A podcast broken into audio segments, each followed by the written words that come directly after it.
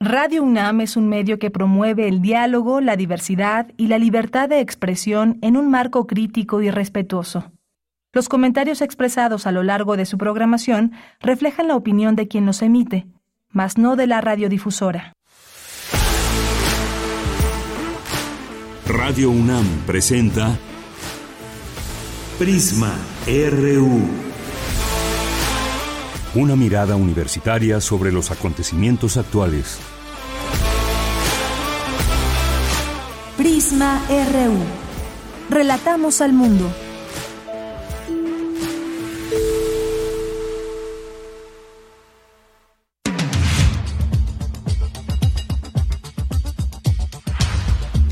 ¿Qué tal? Muy buenas tardes. Muchas gracias por acompañarnos aquí en Prisma RU, cerrando juntos otra semana en este viernes 12 de enero del año 2024. Siempre un gusto poder transmitir en vivo desde estos micrófonos de Radio UNAM y comentarles pues todo lo que tenemos. Hay mucha información en México, en el mundo, en nuestra UNAM, por supuesto. Un tema que vamos a abordar hoy es ese sí es gasolinazo. En Cuba, combustible subirá más de 500% en febrero de 2024. Analizaremos, pues obviamente, el contexto de lo que está pasando en la isla y vamos a platicar con el doctor José Antonio Hernández Macías, quien es investigador del Centro de Investigaciones sobre América Latina y el Caribe de la UNAM. Tiene varias líneas políticas y que lo acercan a esta realidad en Cuba que nos explicará con este gasolinazo. Vamos a tener también aquí a Vidulfo Rosales, abogado, defensor de los derechos humanos, eh, abogado de los padres de los 43 estudiantes de Ayotzinapa y es que, pues como ya supimos, familiares de los 43 se levantan de la mesa de negociación con la Secretaría de Gobernación o en esta mesa para saber qué ha pasado con los estudiantes. Posteriormente dieron una conferencia de prensa y vamos a hablar de eso con Vidulfo Rosales. Vamos a tener también eh, aquí a Edurne Balmori Palacios, ella nos va a hablar de la guía de prevención del suicidio en juventudes LGBTIQ. Vamos a tener en nuestra segunda hora Corriente Alterna. Karen Amparo nos visitará para platicarnos de su trabajo Las Bordadoras de las Fuentes Rojas, un colectivo de mujeres buscadoras de hijas e hijos y familiares desaparecidos que por medio del trabajo artesanal le dan rostro y nombre a los miles de desaparecidos. Así que no se pierdan esta conversación que tendremos y este trabajo, esta investigación de la cual nos platicará. Vamos a invitarles al Tour de Cine Francés. Doris Morales estará aquí para platicarnos de ello. Tendremos también nuestro refractario de los viernes, refractario RU, la integración de Lenia Batres a la Suprema Corte, la agenda legislativa de Morena y las elecciones 2024 que propone también la oposición y Jorge Álvarez Maínez, precandidato de Movimiento Ciudadano, cómo impacta esto en el tablero electoral. Son los temas que abordará el maestro Javier Contreras y cerramos con Melomanía RU de Dulce Wet. Yo soy Deyanira Morán, a nombre de todo el equipo le damos la bienvenida y desde aquí relatamos al mundo.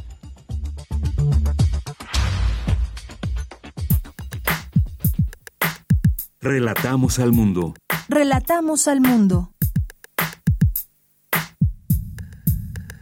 Y nos vamos a nuestro resumen informativo con Iván Martínez. ¿Qué tal, Iván? Buenas tardes. Buenas tardes, Deyanira. En información universitaria, investigadores universitarios detallan las principales problemáticas que en la actualidad se estudian en torno al pensamiento latinoamericano, la pluricivilización y los feminismos entre los principales temas.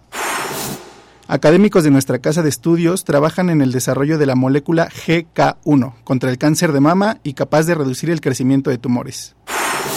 En información nacional, ante la negativa de la entrega de 800 documentos de inteligencia militar y la suspensión de la Mesa para la Verdad de Ayotzinapa, las madres y padres de los 43 estudiantes desaparecidos exigen en conferencia de prensa una reunión con el presidente Andrés Manuel López Obrador.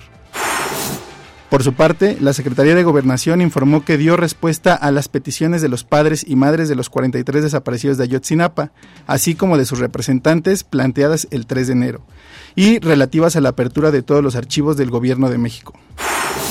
Mientras tanto, la justicia de Estados Unidos liberó a Pablo Vega Cuevas, alias el Transformer, señalado como uno de los líderes del cártel Guerreros Unidos, involucrado en la desaparición de los 43 normalistas de Ayotzinapa. El gobierno de México solicitó revisar su liberación.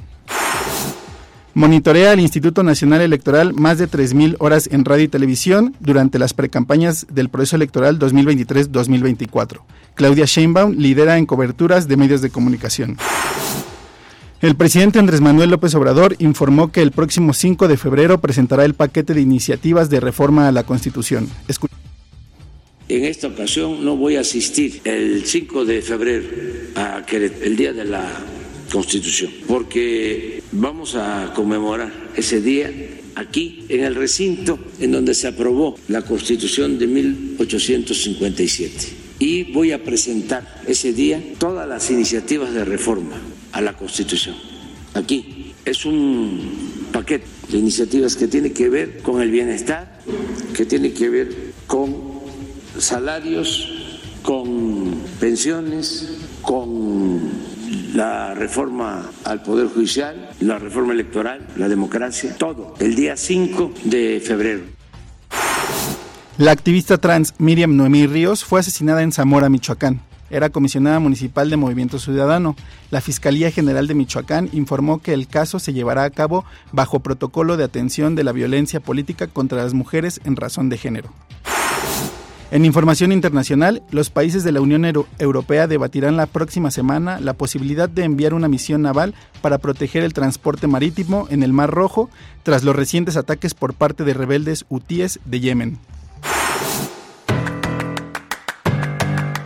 Hoy en la UNAM, ¿qué hacer? ¿Qué escuchar? ¿Y a dónde ir? Te recomendamos una emisión más de la revista radiofónica Escaparate, que trae para ti diversas recomendaciones culturales dentro y fuera de la UNAM, de cine, teatro, música, literatura y danza, además de reportajes, crónicas y entrevistas del acontecer cultural de nuestro país. Sintoniza hoy, en punto de las 15:15 horas, la frecuencia universitaria de Radio UNAM, 96.1 de FM. Este primer mes del año nuestra emisora ofrece al público Radio Escucha las piezas ganadoras de la Bienal Internacional de Radio de 2023 en la categoría de reportaje. El trabajo sonoro que se transmitirá hoy viernes 12 de enero se titula El día que no llovió, tercer lugar en el concurso de la Bienal de Radio de 2023. Una tarde soleada no cayó ni una gota de lluvia en San Gabriel, pero el río se desbordó, se metió en las casas y se llevó a seis personas hacia Colima, rumbo al mar. Se piensa que pudo ser producto de la industria del aguacate, que crece más rápido que la capacidad de la naturaleza para regenerarse. Los reportajes ganadores de la Bienal Internacional de Radio de 2023 se transmitirán todos los viernes a las 17 horas por el 96.1 de FM. El Museo Universitario del Chopo te invita a visitar la exposición colectiva El fin de lo maravilloso, Cyberpop en México. La muestra refleja un imaginario generacional inundado por la iconografía fantástica. La saturación del audiovisual permite cuestionar el sentido de la distinción entre reproducciones y producciones. La exposición El fin de lo maravilloso, Cyberpop en México, se encuentra disponible en el Museo Universitario del Chopo hasta el próximo mes de mayo. Para Prisma RU, Daniel Olivares Aranda.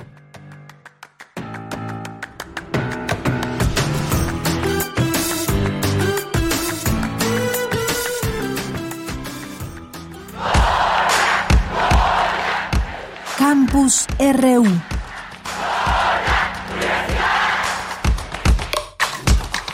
Bien, pues vamos ahora a nuestro campus universitario en este viernes 12 de enero del año 2024. Nos enlazamos con Dulce García, académico, detalla las principales problemáticas que en la actualidad se estudian en torno al pensamiento latinoamericano. ¿Qué tal, Dulce? Muy buenas tardes. Así es, Deyanira, muy buenas tardes a ti al auditorio. Deyanira, en el marco del vigésimo noveno coloquio anual de investigación del Centro de Investigaciones sobre América Latina y el Caribe de la UNAM, el doctor Andrés Cosel, académico del Consejo Nacional de Investigaciones Científicas y Técnicas de Argentina, ofreció una conferencia de clausura que se tituló El estudio del pensamiento latinoamericano en nuestros días, legados, revisiones, perspectivas. Ahí habló de cómo se transmiten los saberes a las nuevas generaciones y cómo se deben tomar en cuenta las inquietudes que éstas tienen. Vamos a, a escucharlo se torna imperioso afrontar con seriedad la compleja problemática relativa a la transmisión de los legados a las nuevas generaciones, que además están hoy atravesadas por otras inquietudes y otros manejo del lenguaje, parecieran que hablan otro idioma, ¿no? Entonces hay que hacerse la pregunta de qué estamos haciendo. mira, dijo también que en torno al pensamiento latinoamericano se han discutido temas de gran importancia, pero que hace falta un inventario al respecto. Vamos a escuchar por. Y se han discutido sin, sin diálogo, porque son señalamientos cruzados. Es que uno acusa al otro, pero no, lo no escucha lo que dice el otro. Le, lo lee, lo acusa y se va después. No, no le interesa un verdadero debate. ¿no? Eso no sé, habría que hacer también una dramaturgia de esto. Para Yamandú, el dictum de Palti incurre en una inadecuación a la realidad. No duda Yamandú en escribir la palabra epistemicidio. Tampoco vacila en tomar partido como intelectual periférico. Por eso digo que no es que no hay riqueza en esto. Hay que ver qué, es, qué de esto es importante y qué de esto es menos importante. Yo creo que hay cosas importantes en, juego en esto y que valdría la pena inventariar mejor y sistematizar. Deyanira, el doctor Andrés Cosén detalló los núcleos problemáticos en torno a los estudios del pensamiento latinoamericano en la actualidad, como lo pueden ser, por ejemplo, la modernidad y la posmodernidad, la crisis ambiental y el desarrollo, la civilización y la pluricivilización, así como los feminismos, entre otros. Esta es la información. Muchas gracias, Dulce. Buenas tardes. Gracias a ti. Muy buenas tardes.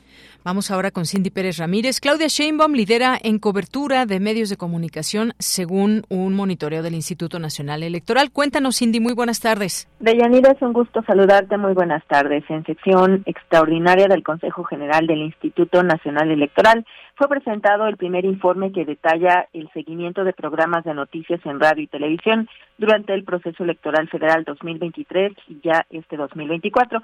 Según el informe del tiempo dedicado a las precampañas de la presidencia, el partido político con mayor tiempo de cobertura fue Morena, mientras que el que registró menos fue Movimiento Ciudadano. Respecto a las precandidaturas a la presidencia de la República, la que contó con más tiempo fue la de Claudia Sheinbaum, con 46 horas 59 minutos y 13 segundos. Escuchemos al consejero Martín Faz.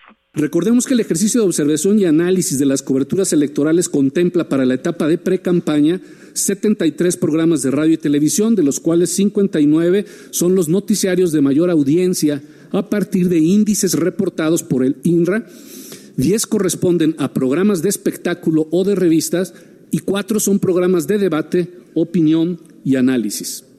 Durante el periodo referido, del 20 de noviembre al 24 de diciembre, se monitorearon un total de 3.093 horas con 51 minutos. En específico, para el cargo de presidencia de la República se registraron 18.056 piezas de monitoreo en un total dedicado de 295 horas, 8 minutos y 24 segundos. Mientras tanto, la consejera Carla Humphrey hizo un llamado a los medios de comunicación para que continúen asegurando las condiciones de igualdad apegadas a derecho en los que se respeten los derechos de las mujeres de paridad, obviamente en contextos sin violencia política en razón de género, sin estereotipos, sin eh, violencia, con lenguaje incluyente y, por supuesto, en condiciones de igualdad e imparcialidad. Creo que tenemos mucho por hacer, pero este instituto está aportando justamente esto, transparencia con este monitoreo de cuál es el comportamiento de los medios respecto a las precandidaturas en este momento, sin violentar por supuesto, la libertad que tienen los medios de comunicación de dar cobertura a, a las distintas precandidaturas y a los partidos políticos por los que se están postulando. Deyanira, por último, los consejeros coincidieron en que el monitoreo de programas que difunden noticias durante los periodos de pre-campaña y campaña tiene el objetivo de garantizar el voto libre e informado de la ciudadanía. Este es mi reporte. Cindy, muchas gracias y buenas tardes. Muy buenas tardes. Vamos ahora con mi compañera Virginia Sánchez. En conferencia de prensa, los padres y las madres de los 43 estudiantes desaparecidos de Ayotzinapa exigen les sean entregados 800 documentos foliados y solicitan una reunión con el presidente Andrés Manuel López Obrador. ¿Qué tal, Vicky? Muy buenas tardes. Adelante con tu información. Hola, ¿qué tal, Deya? Muy buenas tardes a ti y el auditorio de Prisma RU. Así pues, tras el anuncio que se hizo el día de ayer de que no existen los documentos militares foliados que el grupo interdisciplinario de expertos independientes señaló como relevantes para el caso de la desaparición de los 43 estudiantes normalistas de Ayotzinapa. Y ante la suspensión de la segunda reunión formal con la Comisión de la Verdad para el caso, Las madres y padres de los estudiantes desaparecidos fijaron su posición al respecto en una conferencia de prensa que se llevó a cabo en el Centro Pro de Derechos Humanos. En ella pidieron al presidente Andrés Manuel López Obrador cumpla su promesa de esclarecer el caso antes de que termine su mandato. Asimismo señalaron que luego de la primera reunión que tuvieron con el nuevo subsecretario de Derechos Humanos, donde no estuvieron presentes representantes de la ONU ni de la Comisión Interamericana de Derechos Humanos, se convocó una segunda reunión para el día de ayer sin embargo, esta se suspendió debido a que no se les notificó que se había convocado un grupo pequeño de padres y madres que ya no forman parte de la comisión porque obstaculizaban las investigaciones e incluso pedían la liberación de los Abarca, que han sido señalados como parte de los responsables de la desaparición de los jóvenes. Esta acción, señalaron, representa claramente una provocación y la intención de dividirlos y confrontar, como lo hizo también el gobierno anterior el abogado de los padres y madres de los 43 estudiantes, Virulfo Rosales, detalló que exigen la presentación de los 800 folios, entre los cuales existe uno que habla del traslado de 17 estudiantes a través de una intervención telefónica que el ejército hizo en la noche del 26 de septiembre. Eso es lo que detalló al respecto de esa solicitud. Respecto de eso, hemos solicitado información adicional al ejército, por ejemplo, la comunicación completa y el dispositivo donde ésta se encuentra, los números telefónicos que fueron objetos de intervención y los militares que hicieron la intervención, que nos den el nombre y que comparezcan. Esa información la deben, no las han entregado. Y junto a ello, repito, los 800 folios forman parte hoy en día de la investigación. Esos folios existen, ya ha sido admitido por Alejandro Encinas, ha sido admitido por el gobierno en las reuniones que tenemos, pero públicamente públicamente en las mañaneras se dice otra cosa y el ejército es el que niega la información, el que dice que no existe, ¿no? Sin embargo, en, las reuniones serias que tenemos, en las reuniones de la COVAX, se ha admitido la existencia de estos 800 folios. Por su parte, Santiago Aguirre, director del Centro Pro Derechos Humanos, señaló que el gobierno busca generar distractores sobre el caso como una supuesta confrontación entre las madres y los padres de los estudiantes. Escuchemos. Se vienen generando distractivos para no reconocer los pendientes de esta administración, para tolerarle y ser complacientes con la opacidad militar. Y esos distractivos pueden ser atacar a las organizaciones, atacar a la ONU, a la CID, a la OEA y ahora intentar que los padres peleen en frente del gobierno. Lo que estamos diciendo en esta conferencia de prensa es no se va a caer en esas provocaciones y no vamos a quitar el dedo del renglón de lo que es verdaderamente importante para el caso. Como el paradero no está resuelto, como el caso no está resuelto, seguiremos interpelando a que el presidente de la República reciba a los padres y a las madres para encontrarle un, camino a esto que hoy está en, en, un atolladero que no permite avanzar y que termina siendo pues muy ofensivo y angustiante para los padres y a las madres. Ante esta situación, las madres y padres los estudiantes de Yotzinapa exigieron una reunión con el presidente Andrés Manuel López Obrador para abordar directamente el caso. Ella, esta es la información. Vicky, muchas gracias y muy buenas tardes. Buenas tardes. Continuamos. Prisma RU. Relatamos al mundo.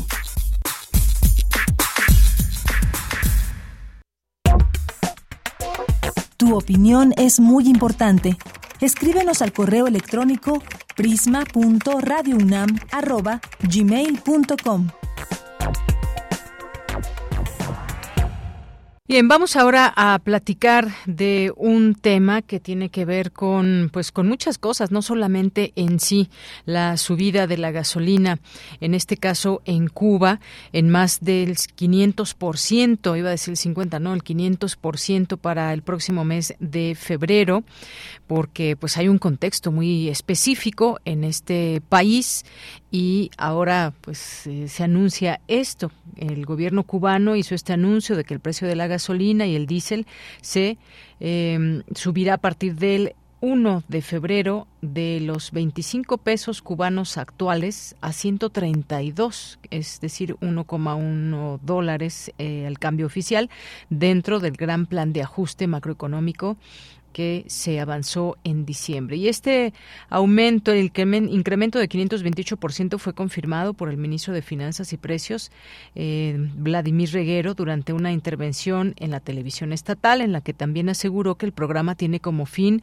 reanimar la economía cubana que se encuentra sumida en una profunda crisis. Bueno, pues la pregunta es cómo cuando pues en vez de aliviar, pues afectaría más la economía. Pero hablemos de ese tema a detalle, al análisis con el doctor José Antonio Hernández Macías, él es investigador del Centro de Investigaciones sobre América Latina y el Caribe de la UNAM y profesor de Relaciones Internacionales en la FES Aragón. Y sus principales líneas de investigación son la política exterior de Venezuela y Colombia en el Caribe del siglo XXI, procesos de unidad e integración en América Latina y el Caribe, relaciones internacionales de América Latina y el Caribe.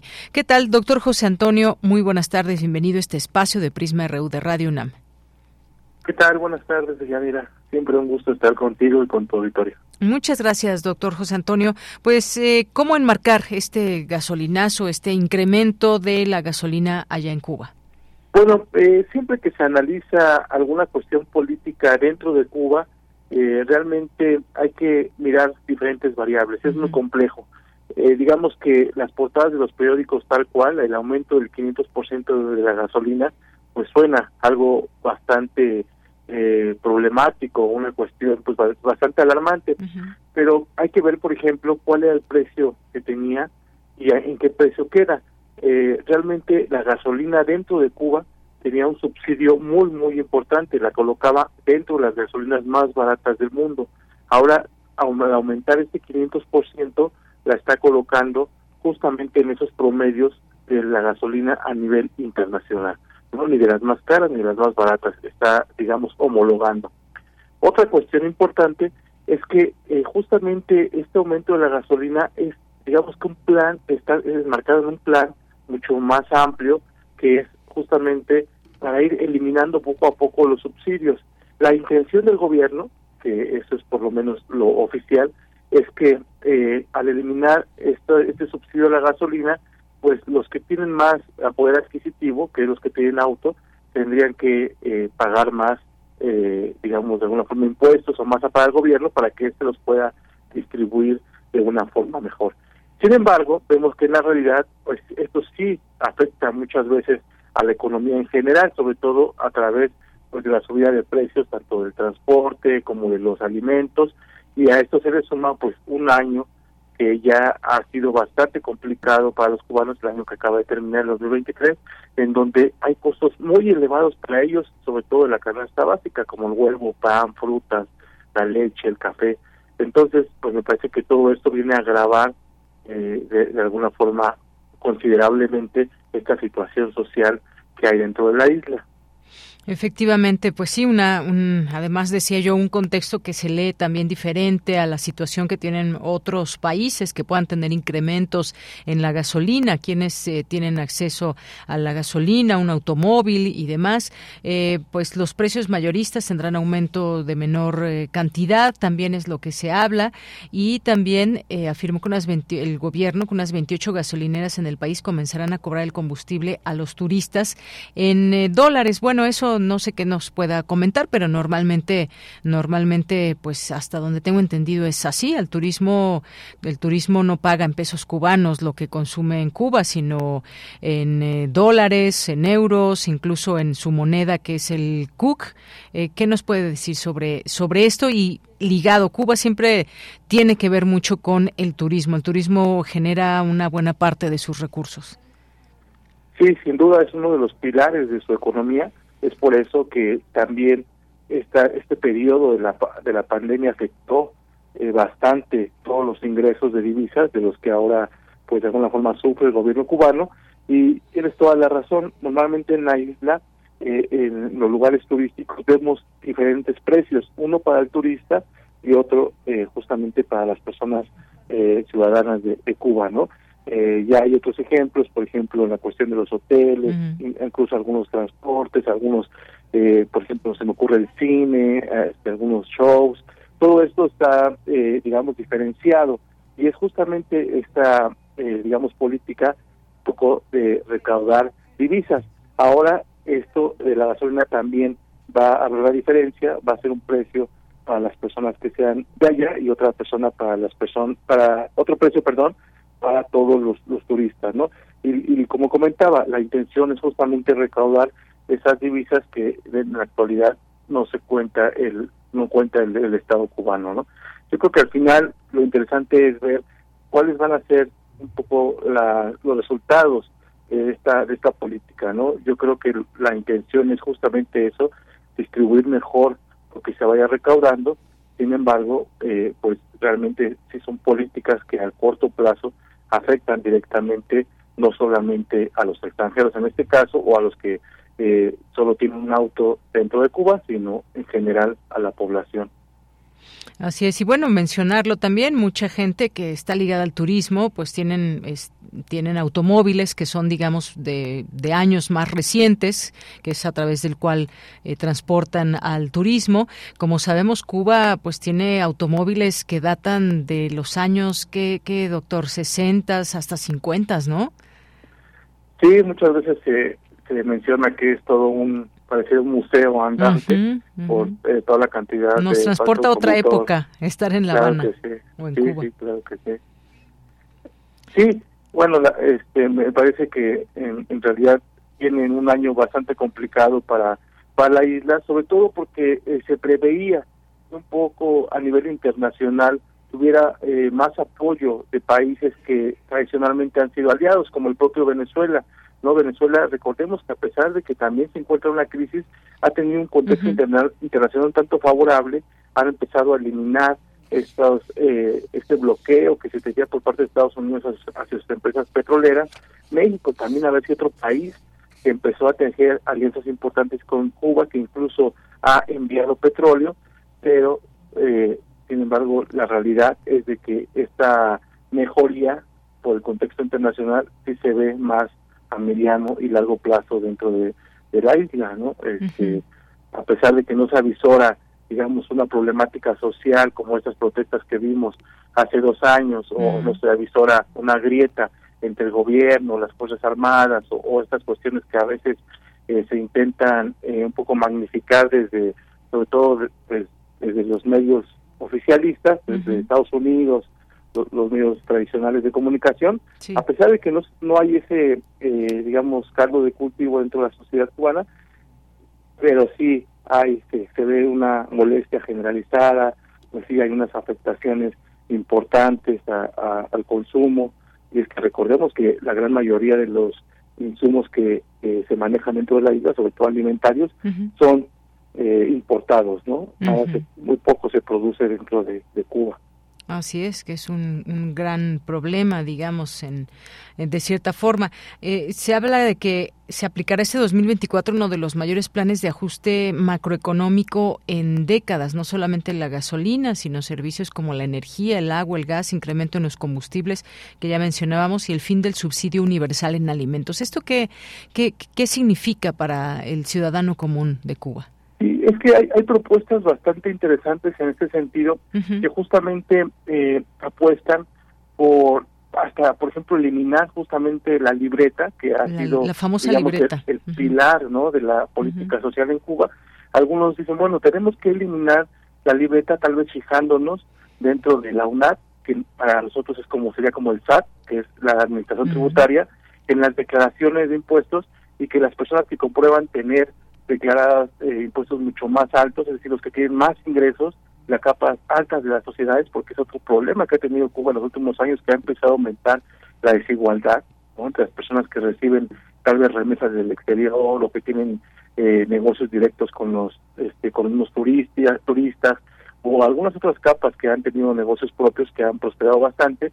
Entonces, bueno, dicen, vamos a eliminar las libertades para ellos, eh, y esos eh, dólares que recaudemos, esos dólares que nos ahorremos, pues distribuirlos mejor en las capas medias y bajas, que son las que están de alguna forma en este momento pues teniendo mayores afectaciones, ¿no? Es decir, eh, tratar de apostar para nuevamente mejorar esos índices de desigualdad, que es algo por lo que se ha caracterizado el sistema político cubano.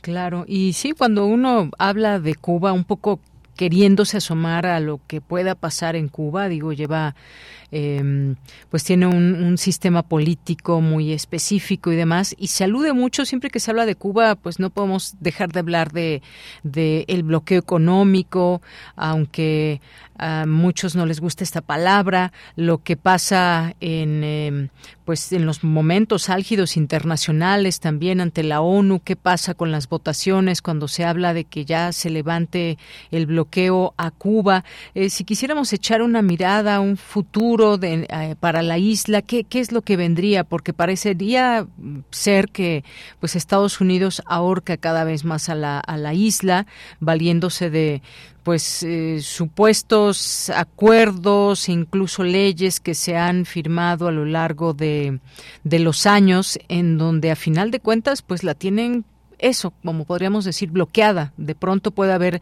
por supuesto, ayuda internacional, pero hay acuerdos que no lo permiten.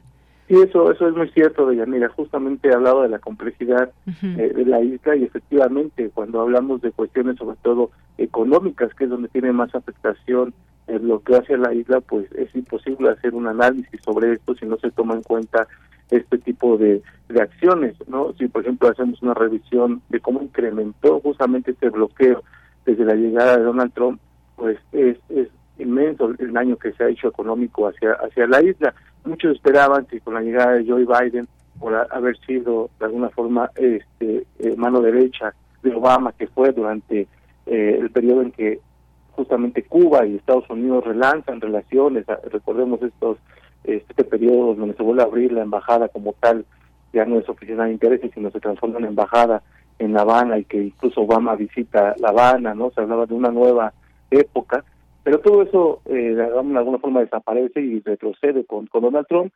Llega Biden, muchos esperaban que por lo menos eliminara estas sanciones que, que nuevamente impone Trump, pero no es así. No Realmente el cambio, a pesar de que tal vez no es con la misma beligerancia que con los republicanos, pero se mantiene, ¿no? Es decir, es muy, muy lento el avance que ha habido eh, en tipo de acuerdos o, en alguna cuestión para eliminar estas medidas, eh, digamos, a favor del, del bloqueo. Entonces, pues de, alguna forma ahora mucho del futuro en las relaciones entre Estados Unidos y Cuba dependerá de lo que pase en las elecciones en Estados Unidos, ¿no? Vienen nuevamente las elecciones que son bastante imprevisibles, diría yo, ¿no? Incluso por ahí todavía tiene alguna opción Donald Trump de regresar y de, ganar, así como se veía en, un momento muy difícil, por eso yo creo que no hay que descartarlo.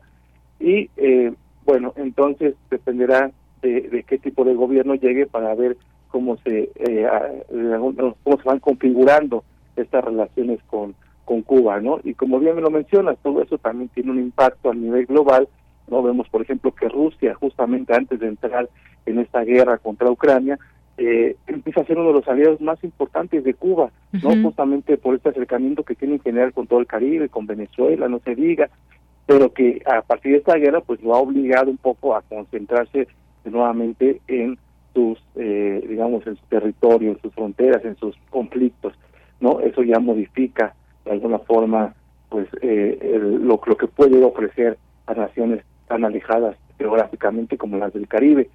Ahora, hay otro, eh, me parece otra configuración muy importante que es a nivel regional, que es de alguna forma la llegada nuevamente de gobiernos de izquierda en América Latina. Ya mencionaba, por ejemplo, lo importante que es para Cuba, Venezuela, ahora México, y por ejemplo a esto se le suma a países que tradicionalmente no tienen una relación tan cercana como Brasil, pero que si nosotros nos vamos un poco al primer periodo de Brasil, de Lula dentro de Brasil, vemos que empezaron a haber importantes eh, inversiones, por ejemplo, en el puerto de Mariel dentro de Cuba, por lo que esperaría que esta nueva eh, presidencia, a pesar de que no tiene el mismo contexto Lula da Silva y está un poco más, digamos, eh, que tendría que negociar más, que no, no tiene tanto poder dentro del gobierno como en la primera presidencia, pues esperaría que también retomara estas relaciones, sobre todo de solidaridad con Cuba.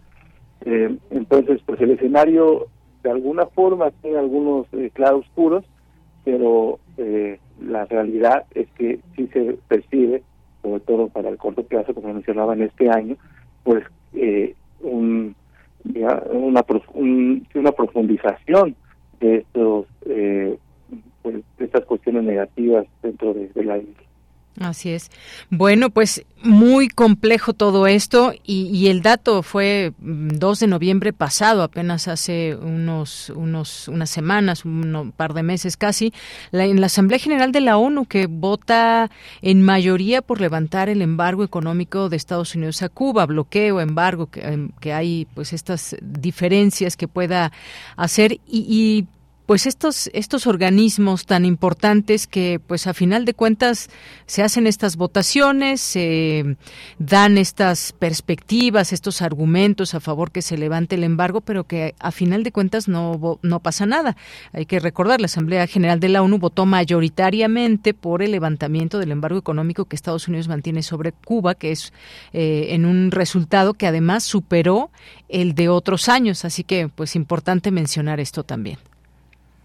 Sí, claro, se ha hecho mención de esta votación que ha sido constante año tras año es y la inmensa mayoría eh, a favor de la eliminación y justamente va, digamos, en consonancia con la crítica que se le hace a un organismo como la ONU, ¿no? Necesariamente tiene que reformarse, tiene que democratizarse, tiene que empezar a, por ejemplo, hacer vinculante este tipo de, votaciones, ¿no? es, digamos, como muy hipócrita, por decir algún adjetivo, que la comunidad completa esté en contra de mecanismos todavía que parecen de la edad media, ¿no? De que el país tenga acechado a otro y que, este, que obliga a los demás a no tener ningún tipo de, relación, sobre todo económica, con este. Es decir, y no pasa nada, ¿no? Prácticas contrarias al derecho internacional y que efectivamente no tengan ningún tipo de repercusión, ¿no? Que solo se quede ahí como de alguna forma como anécdota, como bueno, es, verdad, no todos los países están en contra, pero creo que hay que pasar un poco justamente de ese discurso a, la acción, ¿no?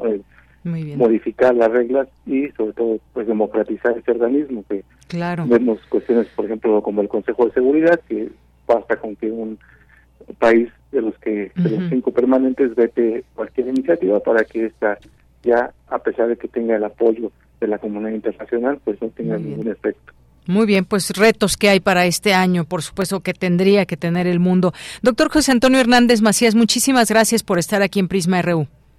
Siempre un gusto, un gran abrazo y mucha suerte para este año. Igualmente para usted, hasta luego, buenas tardes. Fue el doctor José Antonio Hernández Macías, investigador del Centro de Investigaciones sobre América Latina y el Caribe de la UNAM. Tu opinión es muy importante. Escríbenos al correo electrónico prisma.radiounam@gmail.com. Agradecemos mucho que nos tome la llamada el abogado defensor de los derechos humanos y abogado de los padres de los 43 estudiantes desaparecidos de Ayotzinapa, Vidulfo Rosales. Abogado, muy buenas tardes. Buenas tardes, gusto saludarte. Muchas gracias. Igualmente, eh, pues quisiéramos platicar de esto que ustedes dieron a conocer en conferencia de prensa, usted junto con el Centro PRO, los padres y madres de eh, los estudiantes. ¿Qué está pasando con la investigación? Ya no hay confianza en el gobierno del presidente López Obrador. ¿Qué está, qué está pasando, Vidulfo? Sí, mira, Yanira, la, la investigación venía eh, por buen camino, tenía eh, algunos avances importantes, eh, pero llegó un momento en que los datos de prueba empezaron a eh, establecer que había una responsabilidad del ejército este, en grado de omisión, ¿verdad? Y incluso habrían tenido el ejército, el 27 Batallón de Infantería, un grado de colusión con el grupo Guerreros Unidos y como consecuencia de ello tenían información relevante de lo ocurrido el día 26 y 27 de septiembre en el marco de la desaparición de los jóvenes. A partir de ahí, en el año 2019, inicia una serie de requerimientos de información. Se le hacen varias baterías de preguntas al ejército mexicano. Ellos contestan, dan un, cúmulo de información que resulta insuficiente, se vuelve a solicitar y posteriormente eh, este, se acude a los archivos militares eh, hay, y hay reuniones con el presidente para solicitarle la apertura de los archivos. Se abrieron los archivos y se empezó una revisión in situ en estos lugares. En esta participa la Alejandro Encinas y los miembros del grupo interdisciplinario de expertos independientes. Ya para 2021 se obtiene información de suma importancia, ¿verdad? Eh, hay un, un esfolio de, de los documentos de los archivos del Centro Regional de Fusión de Información, de, Inteligencia, perdón, eh, que refieren que 17 estudiantes están siendo llevados de barandilla municipal a un lugar.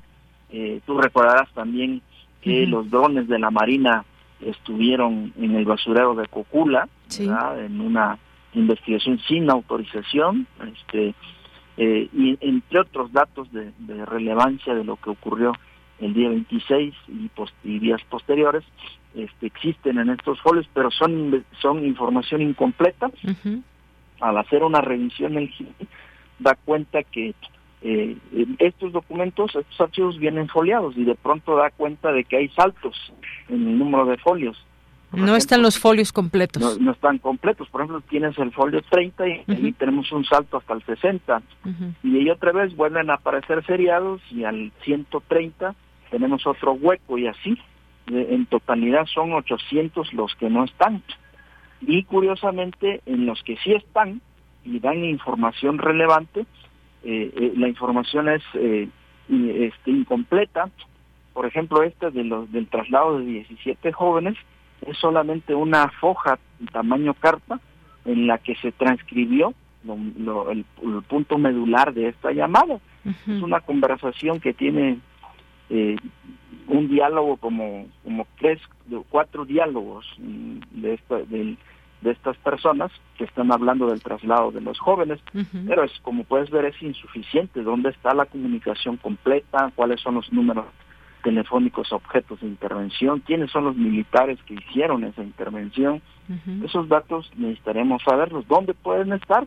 Creemos que a lo mejor en estos 800 folios por ahí puede haber esta información que venga a complementar y darnos mayores luces del paradero de los jóvenes ya se tiene información relevante. Entonces, a partir de ahí, este, de Yanira, en septiembre del año pasado, se puso sobre la mesa con la reunión que se tuvo con el presidente eh, la necesidad de la entrega de estos 800 folios. Fue negado desde ahí, el presidente lo negó, dijo que no había, el secretario de la Defensa hizo lo mismo mediante una carta porque ni siquiera se presentó a decirle de manera directa a los padres. Y posteriormente Alejandro Encinas, en las próximas semanas, eh, él habría dicho que sí existían esos 800 folios y que había una instrucción del presidente para su entrega. Y ahí quedó el asunto. Después se vinieron otros temas, Alejandro Encinas renunció y ya no se le dio seguimiento a esa supuesta instrucción. Entonces, por el contrario, ahora al inicio de este año hemos visto que el presidente ha iniciado una andanada de descalificaciones contra las organizaciones que acompañan, contra el, grupo interdisciplinario de expertos independientes y dentro de sus descalificaciones este, va implícita la idea de quebrantar la unidad. Tú has visto que dice eh, en las descalificaciones que hace que el Centro PRO promovió recursos para la liberación de los detenidos por el caso, entonces lo cual es, es totalmente falso, eso nunca ocurrió, no se ha promovido ningún recurso de parte de los compañeros del PRON ni, de ninguno de los representantes. Contra el GIEI dice que eh, postergaron eh, la detención de Murillo, de Murillo Cara, lo cual pues tampoco, también es impreciso, ¿verdad? Eh, pero como puedes ver, el, el, lo medular de sus descalificaciones lleva la intención de generar desconfianza en los padres de familia de generar dudas en la, en la representación jurídica y de, de quebrar pues el proceso de unidad que existe entre ellos. Entonces, eso ha venido y, y también, por un lado, el gobierno pues trata de, de, quebrantar la unidad y por el otro lado, distraer, distraernos del tema principal que es las, los 800 folios que el ejército mexicano tiene que entregar. Entonces, en ese marco nos llamaron el día 3 bueno, no nos llamaron. Antes del día 3 ellos sacaron un comunicado, eh, emitieron una notificación por escrito a los padres diciendo que iban a abrir los archivos. A nosotros no nos avisaron. Ya en esta idea, en esta nueva etapa de, de hacernos a un lado los representantes y ellos de tratar de, de manera directa con los padres, les notificaron de manera directa a ellos, nosotros no nos notificaron nada. Los padres nos tuvieron que avisar de que había un documento en, el que les decían que se iban a abrir los archivos militares en un plazo del 4 de enero al 4 de marzo. Ya nosotros le habla, yo personalmente le hablé al subsecretario, le dije, oye, ¿de qué se trata este tema? Este, ¿Por qué no nos sentamos? ¿Por qué tenemos, no tenemos una reunión para que nos expliquen de manera directa de qué se trata este asunto, cómo va a ser esa revisión. Ya nos sentamos el día 3 y ahí se le hizo notar al subsecretario que una revisión in situ ya había tenido ocasión, incluso durante tres años, que era eh, redundante volver a ir a los archivos militares cuando lo que estamos necesitando ahora son estos 800 folios que faltan. Y una vez que se revisasen estos 800 folios, pues ya se verificaría la necesidad de ir a los archivos de manera in situ o no. Entonces se quedó en eso, se quedó que hoy, perdón, ayer eh, iríamos a una reunión este, para que él nos diera respuestas sobre esas solicitudes. Llegamos a la reunión y lo que nos encontramos es un grupo pequeño ahí de padres, de unos cuatro o cinco, eh, padres que fueron expulsados del grupo principal, del grupo mayoritario, porque tienen vínculos con los abarca, han ido a sus mítines a solicitar la libertad de esta persona, eh, les ofrecen dinero a través de un personaje que se llama Pedro Segura, que es tan igual a un, un empresario ganadero de ahí, este que también tiene, por cierto, una línea de una carpeta de investigación abierta porque se dice que a su rancho fueron llevados 10 de los estudiantes desaparecidos. Pero bueno, ha establecido el vínculo con este grupo de padres, por eso los padres lo expulsaron. Esto lo sabe el gobierno y a sabiendas de ellos lo citó a esta reunión en esta idea de continuar profundizando en la fractura y en la división de la unidad que mantienen los padres y madres de familia. Pues eso es lo que ocurrió el día de ayer, aquí en este punto estamos, creemos nosotros que hay un estancamiento de las investigaciones y del avance del caso. Bien, pues te agradezco mucho, Vidulfo. Creo que pones en claro hasta lo que ha pasado, hasta dónde va este caso y, pues, eh, como tú dices, venía por buen camino, está atorado en el tema también con estos folios de eh, parte de los militares que tendrían que dar a conocer. Escuchamos en algún momento hasta el propio presidente que dijo el, eh, los militares tienen que abrir estos archivos, es algo que pues se les está pidiendo y pues hay mucha expectativa también de parte de la ciudadanía. Vemos declaraciones, vemos también el trabajo de otros organismos, está el mismo grupo, el GIEI que tú mencionas. Pues veremos qué, qué, qué pasa. Por lo pronto, digamos que este es un momento importante porque se levantaron ya de esta, de esta mesa, digamos, con gobernación y eso tiene su impacto. Así que veremos qué sucede, qué se asoma en todo esto.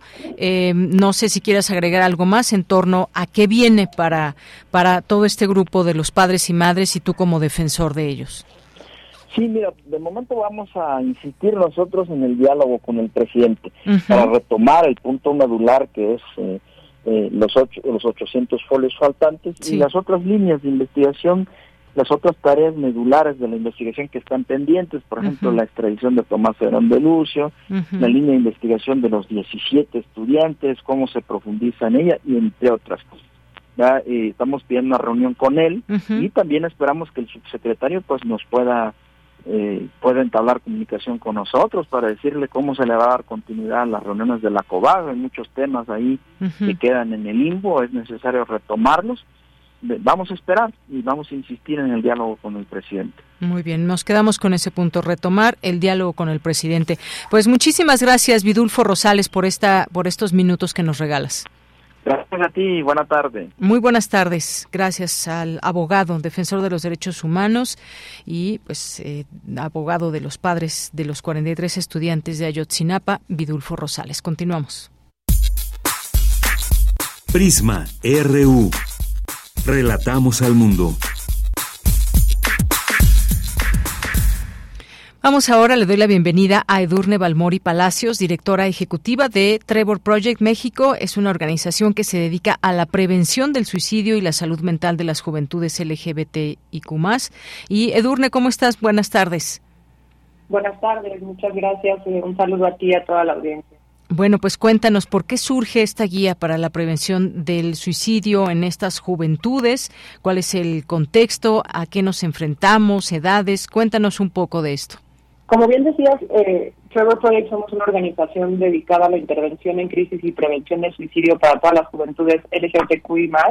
y tenemos personal capacitado y nuestro servicio funciona 24/7, 365 días del año, en donde una persona joven LGBTQI que está atravesando alguna crisis puede buscarnos a través de nuestra página de internet o a través del número de WhatsApp, que es el 55 92 25 3337 eh, y puede iniciar una conversación con nuestro equipo de consejería que a través de ciertas preguntas está evaluando el nivel de riesgo de la persona y le puede con ello asesorar de la mejor manera. Nuestro servicio fue lanzado en México el 11 de octubre del año pasado y ahora que el pasado octubre de 2023, que fue nuestro primer aniversario, lanzamos con ese aniversario una guía para la prevención del suicidio.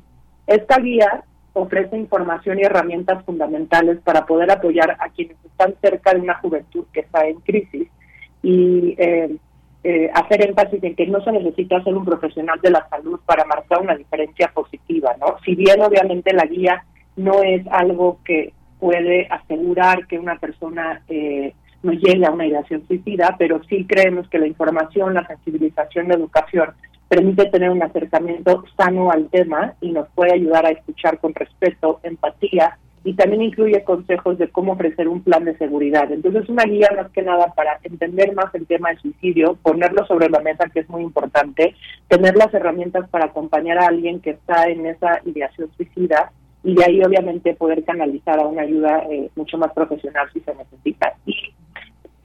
pero por último, la guía está disponible para su descarga en nuestra página de internet. Muy bien, bueno, pues ahorita nos dices eh, la página y todo, y creo que enmarcan muy bien dentro de esta guía de, desde dónde parten, porque hay cifras que nos ilustran muy bien todo esto. Muchas veces una persona eh, pues no, no llega a un suicidio eh, porque no sabe qué onda con, con sí misma, sino porque no hay un entorno familiar favorable que pues le abra los brazos, que entienda pues cualquier problema que pueda tener. Y pues desafortunadamente las principales causas han sido problemas familiares, que alcanza un 57.2% de las personas que se suicidan por problemas familiares. Luego está también eh, que el 28.7% del total de la población LGBTIQ en México ha pensado o ha intentado suicidarse. Y está este 20.3% problemas en la escuela, 14% en los casos fueron por rechazo, discriminación, victimización. Hay problemas emocionales que les puede generar desde estrés, angustia, pérdida de aumento, es decir, está enmarcado y muy bien documentado esta parte de lo que pasa con estas juventudes, Edurne. Sí, muchas gracias, porque justamente eso también eh, resuelve el por qué es importante tener una guía así y por qué es importante un servicio como el que ofrecemos en Trevor, porque justamente eh, ahí el suicidio ya es la segunda causa de muerte en México entre personas de 15 eh, a 29 años y hay muchos factores de riesgo que están eh, ahí, que son condiciones que aumentan esas probabilidades de que una persona intente suicidarse, que es justamente lo que bien mencionas, falta de apoyo familiar, pocas oportunidades de mostrarse como la persona que son, este, las fobias que todavía existen en nuestra sociedad, ¿no? O sea, la, violencia, el entorno sexista, entonces todos esos factores van creando eh, un factor mucho más de riesgo y de crisis de que una persona intente suicidarse. Y en efecto, los números crecen y crecen y crecen y es crucial que podamos ayudar a, prevenirlo. Efectivamente, pues sí, como decíamos, no es que las personas de la población LGBT eh, no tengan, eh, no estén seguras con su orientación sexual, por ejemplo, con su identidad o expresión de género, sino que enfrentan un riesgo elevado dado que muchas veces son rechazadas estas personas y de ahí devienen y surgen distintos eh, problemas, pero no es en sí mismo que tengan el problema eh, las personas, sino lo que rodea. Y bueno, pues te decía, ¿dónde puede consultar las personas que nos están escuchando? esta, esta guía? La guía la pueden descargar en nuestro sitio web que es theterrorproject.mx. En la sección de recursos pueden encontrar esta guía, así como otras guías y manuales que hablan, por ejemplo, también de la importancia del lenguaje incluyente, cómo entender más a nuestras juventudes, cómo entender, por ejemplo, a las personas trans y no binarias. Entonces, la información también puede salvar vidas. Es importante informarnos eh, para tener mayor entendimiento y con ello llegar a un tema de respeto, porque como bien lo decías y es muy importante recalcar, todas las personas eh, estamos en riesgo de poder presentar una idea suicida a lo largo de nuestra vida, pero las personas eh, de la comunidad LGBTQI más, sobre todo las personas jóvenes, pues debido al entorno donde vivimos y ese contexto de violencia, rechazo, falta de apoyo, etcétera, los factores de riesgo se elevan. Entonces la solución en realidad está en nuestro contexto, en la sociedad, en lo que tenemos que hacer. Y es por eso que tener información ayuda mucho, ¿no? A que podamos entender más el tema, ponerlo sobre la mesa, hablar y, y dar más apoyo. Muy bien. Bueno, pues te agradezco muchísimo esta entrevista. Ahí dejamos también pues esta esta página para que quien quiera consultar esta guía para la prevención del suicidio en juventudes LGBTQ pues pueda hacerlo. Edurne Balmori Palacios, muchas gracias por estar aquí. Al contrario, ustedes muchas gracias y buenas tardes. Buenas tardes. Bien, pues fue la directora ejecutiva para Trevor Project México, organización que se dedica a la prevención del suicidio y salud mental en estas juventudes. Son casi las dos de la tarde, nos faltan unos segundos, vamos a hacer una pausa y regresamos a la segunda hora donde hay mucho corriente alterna, tenemos refractario, tenemos eh, eh, una invitación a la Filmoteca de la UNAM, tendremos melomanía y más. Así que no se vayan, déjenle en el 96.1 de FM. Prisma RU. Relatamos al mundo.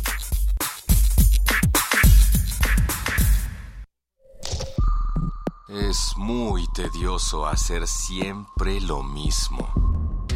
No dejes que el aburrimiento apague tu imaginación.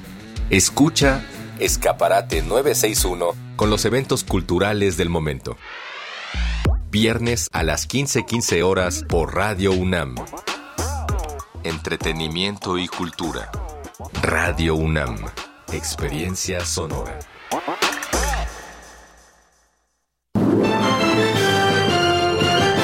Y en otras noticias, arrancó el proceso electoral 2023-2024.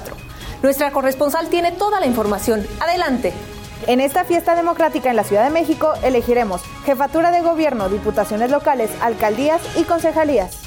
Y para sancionar irregularidades y proteger nuestros derechos político-electorales, puedes confiar en el Tribunal Electoral de la Ciudad de México. Garantizando justicia en tu elección. Para tener el México que queremos, hay que decidir. Y para poder decidir, debemos participar. Recuerda que si cambiaste de domicilio, ahora puedes formar parte de las decisiones de tu nueva comunidad. No olvides actualizar tu INE. Tienes hasta el 22 de enero haz tu cita en Inetel 800-433-2000 o en INE.mx. En estas elecciones, con mi INE, participo. INE.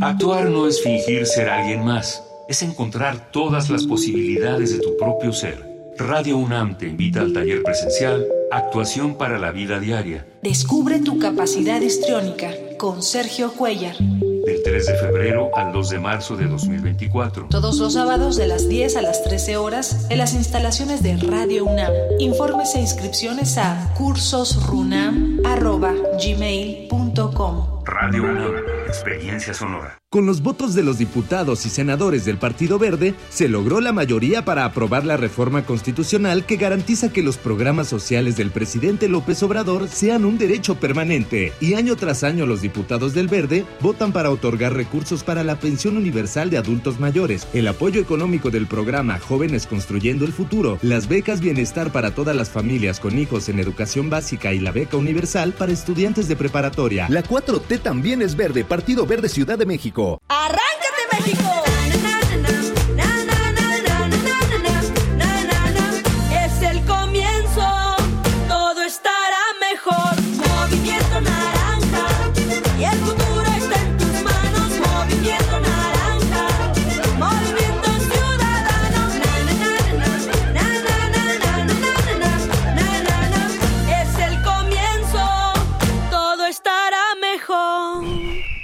Movimiento Ciudadano. Compartamos el café de la mañana mientras reflexionamos lo que ocurre en el mundo. Noticias, ciencia, arte, gastronomía y mucho más están en Primer Movimiento. El mundo desde la universidad con Berenice Camacho Buenos días, buenos y. Miguel Ángel Quemain. Son las 7.05 de la mañana. Lunes a viernes de 7 a 10 de la mañana, Radio UNAM. Experiencia sonora. Música que sensibiliza la vida. Asómate a su mundo. Panorama del Jazz con Roberto Aimes. Lunes a viernes a las 19 horas por el 96.1 de FM. Radio UNAM. Experiencia sonora. 46 emisoras de 17 países de Europa, América y África. Esa es la red de Mundofonías. Música para descubrir el mundo. Todos los sábados a las 18 horas por el 96.1 de FM. Radio UNAM. Experiencia sonora. Entre el bolero y la ciencia ficción, atestiguas el fin del mundo en cámara lenta. No haces nada porque no te queda de otra. Eliges la falsa noción del espacio para hacer como que no te das cuenta de que estás en una jaula. Por razones que inventó alguien más, haces efectivo el cheque de tu existencia. Un vale para una vida de idas a la escuela, al trabajo, a la tumba. Tantos años de resistencia para llegar a ninguna parte. A la misma estación, a la misma cabina. Resistiendo todavía. Sálvense ustedes con Raquel Miserachi. Todos los martes de 10 a 11 pm por resistencia modulada. Radio UNAM. Experiencia sonora.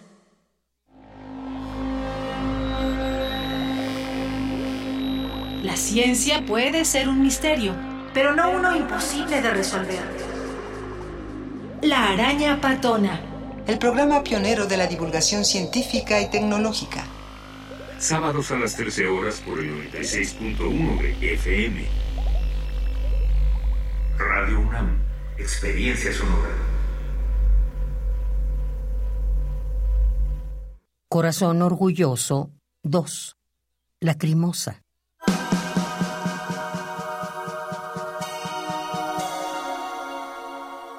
Levantarse de la mugre. Levantarse de la mugre.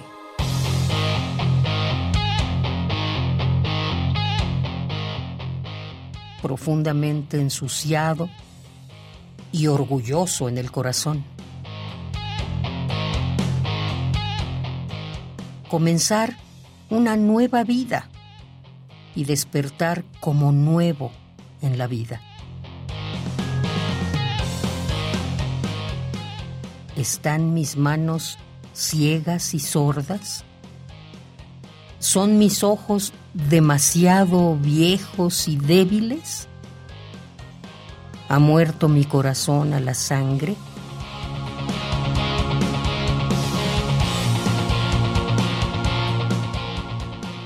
Con todos, solo honesto. Soy un hombre, soy dolor.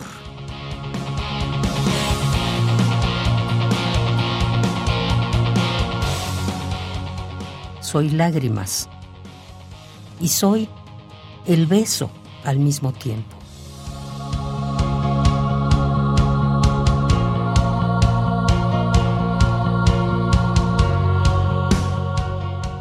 Con las manos ensangrentadas, con una lágrima en el rostro, una sonrisa en los labios y la esperanza profunda en la mirada.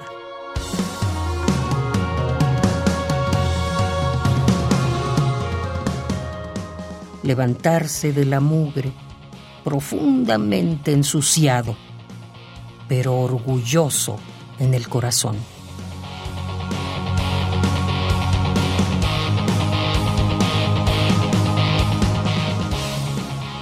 Comenzar una nueva vida y despertar como nuevo, nuevo en la vida.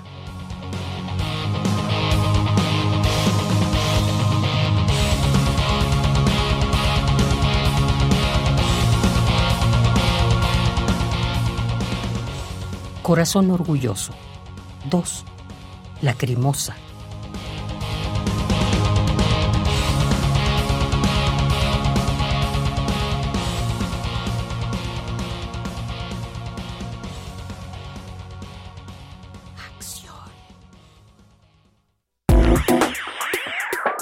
Queremos escuchar tu voz.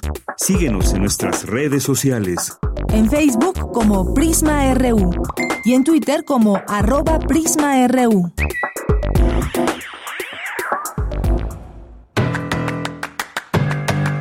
Mañana en la UNAM, ¿qué hacer? ¿Qué escuchar? ¿Y a dónde ir?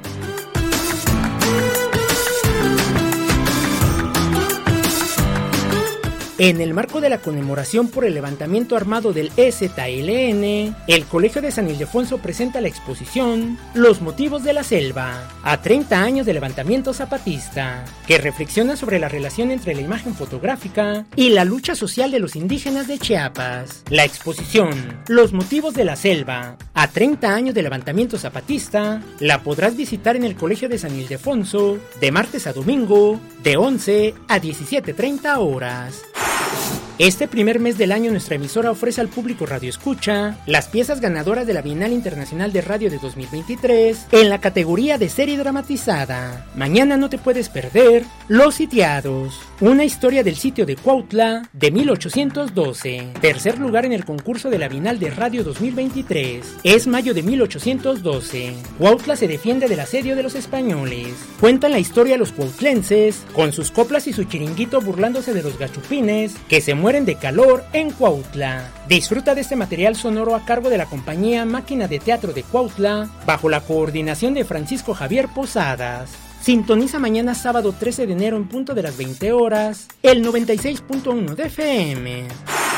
El Centro Cultural Universitario Tlatelolco te invita a la inauguración de la exposición Grietas y Fisuras, donde se asoma la paz, integrada por el trabajo de 12 artistas emergentes, acompañados por Carlos Amorales. Asiste a la inauguración de la exposición Grietas y Fisuras, donde se asoma la paz, que se llevará a cabo el próximo viernes 19 de enero en punto de las 12 del día, en las instalaciones del Centro Cultural Universitario Tlatelolco.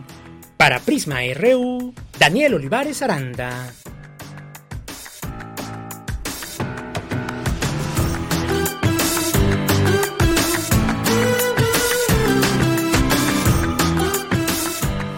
Dos de la tarde con 11 minutos. Estamos ya aquí de regreso en Prisma RU. Muchas gracias por su atención, por estar aquí en esta sintonía. Nos pueden escuchar en el 96.1 de FM o en www.radio.unam.mx.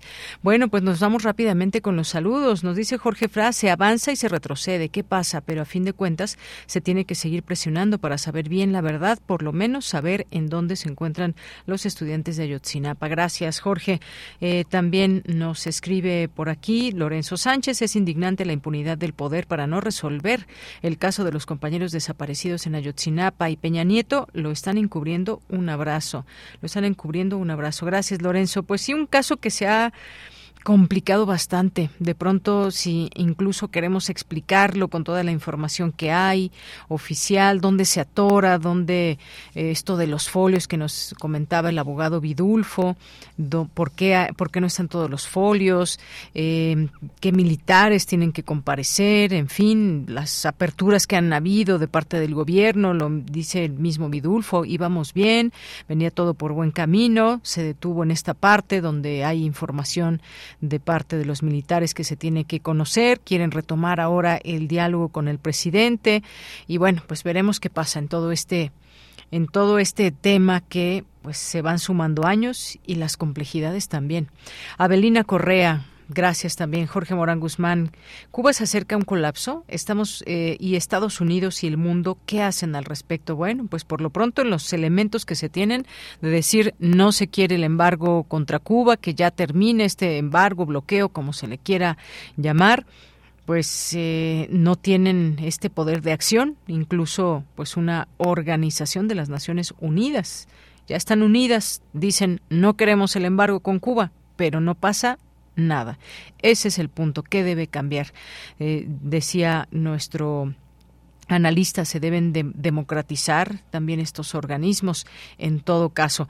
Bien, Javier Flores, muchas gracias. Dice que insistan en el diálogo para que se abran los folios faltantes y ya basta de cortinas de humo y que se aclare la verdad de lo sucedido para que todos los padres estén en paz. Gracias, Jorge. Nos dice en relación al pensamiento latinoamericano, recordemos que en Europa se opinaba eh, que en América Latina no se hacía filosofía. Propongo hablar a más detalles sobre este tema. Gracias, Jorge, que también nos dice Ayotzinapa nos plantea una reflexión. ¿Todo el ejército realmente es leal al pueblo de México?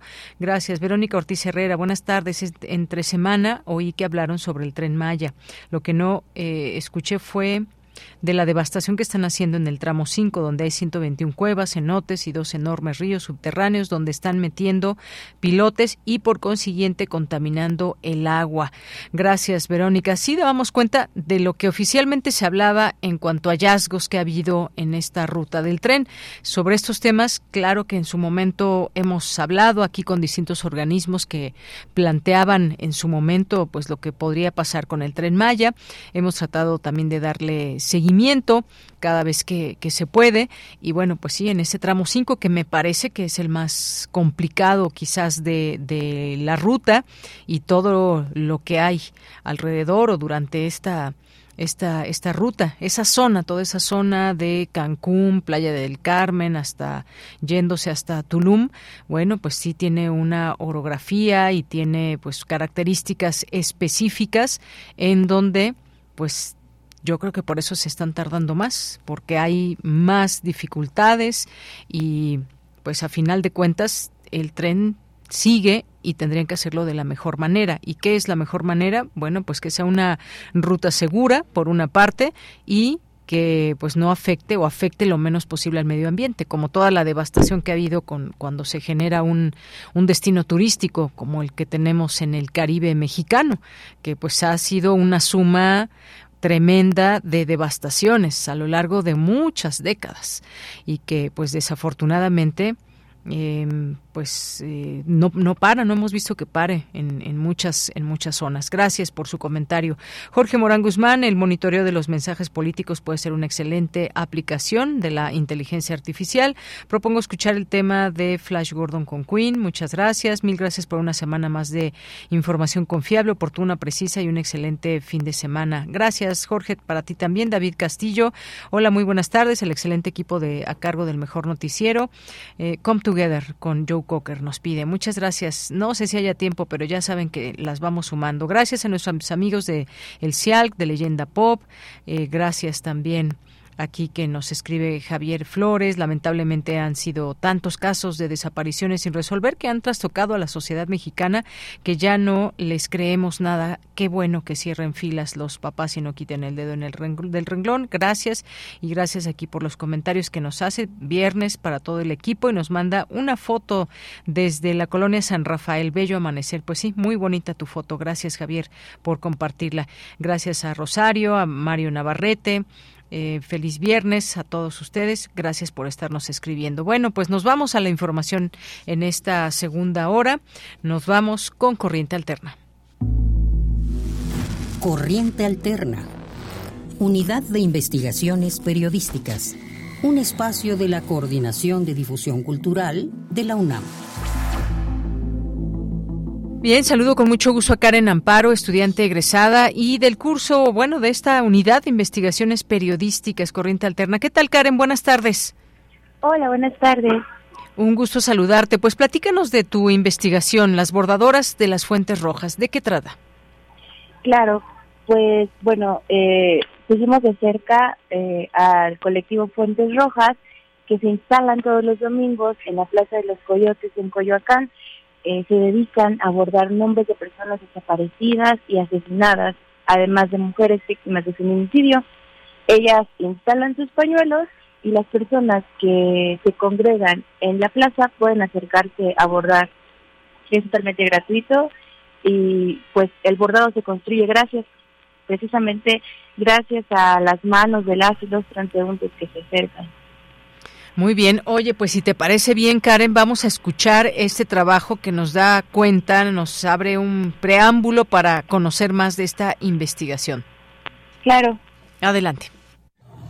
Están bordando las mamás, o sea, los padres de los sus playeras que se van a poner para el día de la marcha. Están bordando cada quien el rostro de su hijo. Corriente alterna. Bordar en colectivo es construir, compartir tiempo, hilos, agujas, escuchar las historias de las bordadoras y llevar en los pañuelos el trabajo de todas aquellas que se sientan a bordar una letra o una frase, incluso sin tener nociones de bordado. Regina Méndez es bordadora y activista de la organización Fuentes Rojas.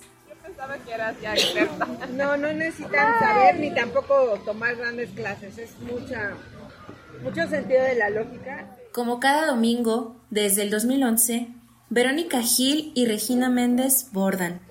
Los transeúntes que se acercan colaboran en el bordado de los nombres de personas desaparecidas o asesinadas y mujeres víctimas de feminicidio. Hay como un grupo de compitas que van a donde lleguemos a bordar. Y otras que vienen aquí, que solo prefieren venir aquí todos los domingos. Unas que vienen cada 15 días, cada mes. El colectivo ha sido invitado a abordar en diferentes recintos. Por ejemplo, el Museo de Arte Moderno, el Museo Carrillo Gil y el Museo Universitario de Arte Contemporáneo. De igual manera, el colectivo envió 200 pañuelos al Museo Reina Sofía en España. Recientemente, abrieron una sala titulada Madres Buscadoras en el Centro Cultural Universitario Tlatelolco, donde exhiben frases bordadas dichas por las buscadoras. Pues en realidad fue un proceso colectivo muy interesante después de pintar las fuentes. Y no va a ganar un premio, ¿no? O sea, no va a ganar un premio como una obra de arte. Pero con que la gente lo lea y sepa de Ezequiel y de Alejandro y de Emilio, ¿no? En lo que va del sexenio de Andrés Manuel López Obrador, según el Registro Nacional de Personas Desaparecidas y No Localizadas, el número de personas desaparecidas asciende a 59.022. En particular, el bordado que realizan en Fuentes Rojas posee dimensiones políticas y comunitarias de resistencia y apropiación del territorio frente a las desapariciones y a la ola de violencia presente en el país. En las marchas la gente se nos acerca. Es de, una señora que en la marcha del Día de las Madres se nos acercó. Le doy mi caso, sí, ya lo estamos ahí pasando. ¿Y cómo no? Dígame usted si quiere que luego nosotros estamos en Coyoacán, usted puede ir por él. Porque también si tú quieres tu pañuelo para andar en las marchas y todo, te lo damos. Hay pañuelos, son miles. Sinceramente no sabemos la historia de cada uno ya. María de la Luz, Luchita, pedagoga, bordadora y activista, nos cuenta. Sí, como yo le dije a Regina, yo sí voy a las marchas. Digo, pero cuando yo veo, le digo, ¿sabes qué? Hasta aquí yo me voy. Digo, ustedes siguen adelante, digo, yo me voy. ¿Por qué? Porque a mí me detuvieron. En su época de preparatoria, Luchita puso su cuerpo en primera línea de las marchas y mítines, entre ellos la movilización en apoyo a la huelga de Pascual, la refresquera mexicana. Y por ejemplo, o sea, he participado, vamos a las marchas y todo, pero a Regina le digo, ¿sabes qué, Regina? Hasta aquí. Sí, hasta aquí. Sí, yo me retiro. Pues, o yo me regreso con ella también. Sí, pero ya, por lo mismo, o sea.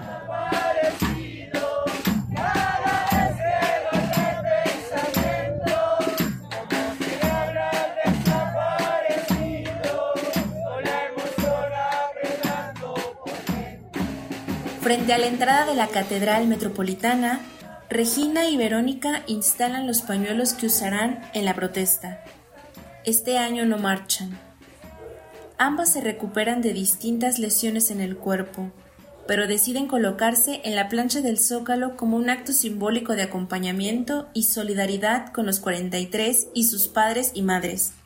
En algunos pañuelos están bordados nombres de estudiantes desaparecidos. Corriente Alterna. Bien, pues Karen, ahí escuchamos esta parte de tu trabajo, darle rostro y nombre a las personas desaparecidas, porque no solamente son expedientes como están en los registros oficiales, son, eh, pues tienen rostro, tienen un nombre y hay quien está buscándolos de manera cotidiana. Pues es parte de esta investigación que se puede leer a partir de cuándo en la página de Corriente Alterna. Me parece que a partir de mañana ya sale la nota completa. Muy bien, para poder leerla con toda, eh, con todo detalle, pues gracias por esta información. No sé si quieras agregar algo más. El escuchar ahí las voces que nos traes, creo que ilustra de una manera mucho más clara y sensible el significado de estas bordadoras de las fuentes rojas.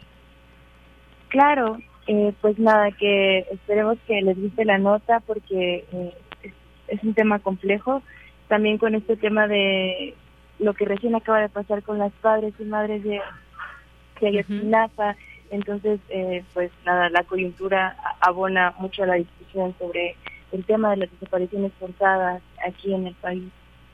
Efectivamente. Bueno, pues Karen Amparo, muchas gracias por estar aquí, por platicarnos de esta investigación tuya con eh, bajo la mentoría de Sergio Rodríguez Blanco. Muchas gracias. Gracias a ti. Hasta luego, buenas tardes. Hasta luego. Bien, fue Karen Amparo, estudiante y parte de este equipo de la Unidad de Investigaciones Periodísticas Corriente Alterna. Recuerden, eh, corrientealterna.unam.mx, ahí pueden encontrar este trabajo y otros, muchos más que se han estado elaborando a lo largo de los últimos años con distintas, eh, distintas eh, personas, estudiantes que han, son parte de nuestra universidad y que hacen este trabajo periodístico eh, muy, muy valioso. Continuamos ahora con eh, mi compañera Cristina Godínez. Investigadoras de la UNAM avanzan en el desarrollo de molécula contra cáncer de mama. Escuchemos. Hola, ¿qué tal, Deyanira? Un saludo para ti y para el auditorio de Prisma RU. Equipos de investigación encabezados por Eda Esquioto Conde y Gladys Fragoso González del Instituto de Investigaciones Biomédicas desarrollaron una molécula sintética para prevenir la metástasis en pacientes con cáncer de mama. Se trata de la GK1, cuyas propiedades antitumorales y antimetastásicas han quedado comprobadas a través de la aplicación en un modelo murino de cáncer de mama. La doctora Edes Kyoto comentó que originalmente la identificaron como parte de una vacuna que crearon contra la cisticercosis porcina y desde el inicio detectaron que tenía propiedades inusuales para su tipo. Con el paso del tiempo se comprobó que tiene la capacidad de inmunopotenciar y de funcionar como coadyuvante para otros antígenos vacunales. Esquiuto Conde subrayó que los animales envejecidos producían espontáneamente adenocarcinomas pulmonares y cuando los inmunizaron con la molécula GK1, estos carcinomas no se formaban o lo hacían reducidamente, lo cual representó un gran hallazgo. Por su parte, Gladys Fregoso explicó que para reproducir el cáncer de mama triple negativo que es la forma más agresiva de este cáncer, se utilizó un modelo de ratón que después de presentar el padecimiento se le inmunizó y los resultados obtenidos fueron muy alentadores. Fragoso González dijo que la molécula GK1 tiene importante potencial para su uso en inmunoterapia. Sin embargo, aclaró que para usar la molécula en seres humanos se deben realizar estudios preclínicos y clínicos fase 1, 2 y 3 a fin de asegurar su inocuidad y efectividad. Por esta investigación, las científicas y su equipo de trabajo ganaron el tercer lugar del Premio Canifarma 2023 en la categoría de investigación básica que otorga la Cámara Nacional de la Industria Farmacéutica. De Yanira, este es mi reporte. Buenas tardes. Gracias, Cristina. Muy buenas tardes. Oigan rápidamente un paréntesis. Finalmente se va a inaugurar la carretera Oaxaca-Puerto Escondido el cuarto de febrero entre las obras prioritarias y que se consolidarán antes de terminar el sexenio. Vaya, pues una carretera que ha tardado muchísimo tiempo y que si alguien la ha manejado, alguien ha viajado por esta carretera Oaxaca-Puerto Escondido, bueno, pues son cientos y cientos de curvas, un camino muy, muy pesado, una carretera que se anunció hace mucho, pero que finalmente ve esa luz de verdad al final del túnel. Bueno, por si ocupan en, ir a Oaxaca y a esta zona eh, de Puerto Escondido. Bien, nos vamos ahora con la información internacional a través de Radio Francia. Relatamos al mundo. Relatamos al mundo.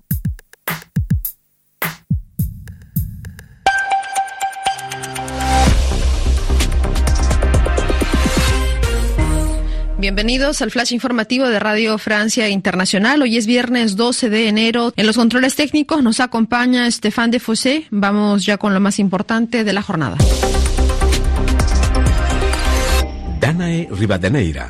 Argentina terminó el año 2023 con una inflación récord del 211%, algo nunca visto en los últimos 30 años. En el mes de diciembre, el coste de la vida aumentó un 25%. Los precios están por las nubes, sobre todo por la subida del precio del carburante desde el inicio de las medidas de austeridad decididas por el presidente Javier Milei. Teo Constance en Buenos Aires recogió el testimonio de clientes de una estación de servicio en la capital, donde por 10 mil pesos se pagan 15 litros de gasolina cuando hace un mes por el mismo precio se compraban 25. Y afecta un montón porque como hago camisas para terceros, con esta camioneta hago la logística, la entrega y el retiro y bueno, cuesta. No comparto las medidas, ¿no? Pero hay que adecuarse. El tema es que aumenta la nasta pero no aumenta el sueldo de todos los ciudadanos. Estamos viviendo en una mentira que a la gente le convenía, ¿no? Estaban un poco atrasados los precios.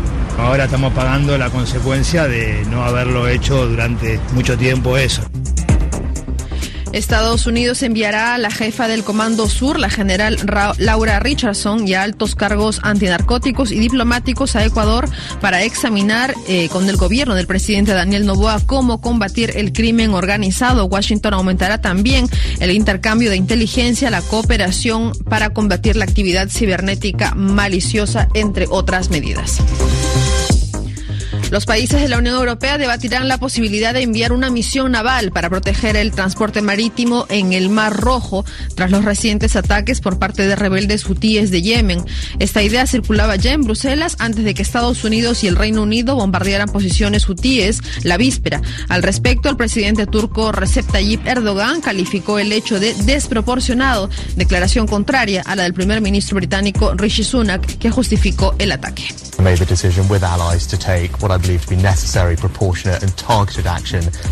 Considero que es una acción necesaria, proporcionada y selectiva contra objetivos militares para deteriorar e interrumpir la capacidad de los hutíes, dijo el primer ministro británico Rishi Sunak. Un tribunal decretó este viernes en Francia que el certificador alemán de las prótesis mamarias defectuosas PIP deberá indemnizar a más de 600 mujeres por cerca de 10 millones de euros. Estas prótesis causaron escándalo en 2010 cuando se registraron una tasa anormal de ruptura una vez implantadas. Tu opinión es muy importante.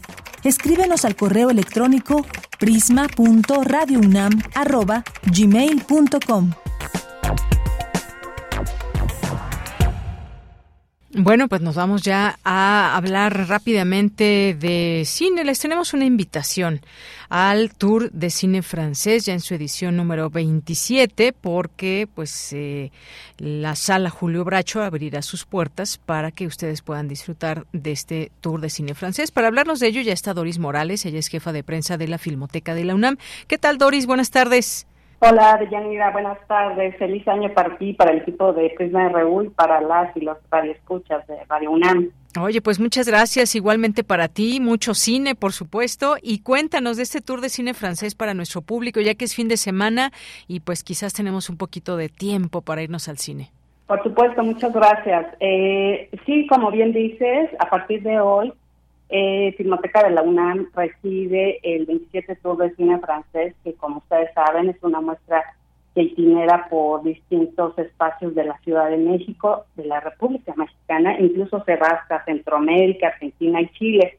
Entonces, todo el año está presentándose en distintos espacios. En noviembre lo tuvimos en el cinematógrafo de Chopo y ahora en enero, ya a partir de hoy, lo, lo tenemos en la sala Julio Bracho del Centro Cultural Universitario. Y bueno, el tour eh, se conforma por siete largometrajes de reciente producción, todas están eh, hechas, eh, se hicieron el año pasado, o sea que están muy bien, es una selección bastante interesante que trae filmes como de directores eh, como Michelle Gondry, ustedes lo ubican perfectamente por la película Eterno Resplandor de una mente sin recuerdos, hermosa película de, de 2004. Ahora nos presenta su más reciente película que se llama El libro de las soluciones. Es una interesante comedia eh, sobre un realizador que no encuentra la forma de cómo organizar su equipo de producción, incluso eh, se involucra la familia y al decide, pues bueno, hacer un libro, ¿no? precisamente que lo lleve a buen puerto para terminar su película. Y eh, lo interesante de, del tour en la sala Julio Bracho es que la, cada película se presenta dos días, así que tienen la oportunidad, si no tienen la oportunidad de ir hoy, porque bueno, hoy inicia, tenemos tres funciones a las 16.30 y 18.45, si no alcanzan, pues mañana también pueden verlo en tres funciones, a, las 12 del día, 16.30 y 18.45. Y después seguiremos con otra película que se llama Recuerdos de París, de Alice Winocourt, otra también interesante eh, puesta eh, cinematográfica eh, que nos trae y se estará exhibiendo a partir del domingo 14 y el miércoles 17 de enero, igual en las mismas funciones, para que ustedes organicen su agenda y no se pierdan ninguna de estas siete películas que de verdad les recomendamos muchísimo, como también otra otra película eh, de Traer Tour que se llama Miente conmigo, de Olivier Pellón. Eh, y esta película también se va a presentar el jueves 18 de enero y el viernes 19 de enero. Y también continúa con otra película interesante de, del legendario eh, director francés François Ozon, eh, este interesante eh, realizador, nos trae ahora una película que se llama Mi Crimen. Esta película está basada en una obra teatral eh, ubicada en los años 30. Está excelentemente bien bien realizada, como ya nos tiene acostumbrado, acostumbrados François Ozon. No se la pierdan en los siguientes días. Y también em, el tour nos trae otra película que se llama Azúcar y Estrellas. Esta película está basada en, un eh, hecho real de un de un chef eh, que me encuentra también como la forma de, de realizar, de, de sacar todos sus, toda su, todo su talento en la gastronomía, entonces es una aventura bastante interesante, bastante divertida también, que pueden eh, ver en la sala Julio Bracho. Y concluye el, esta muestra con una película que se llama Un Nuevo Comienzo, un drama con tintes cómicos que relata la historia de una pareja de, median, de, de la mediana edad eh, que decide eh, revitalizar sus vidas haciendo distintos cambios.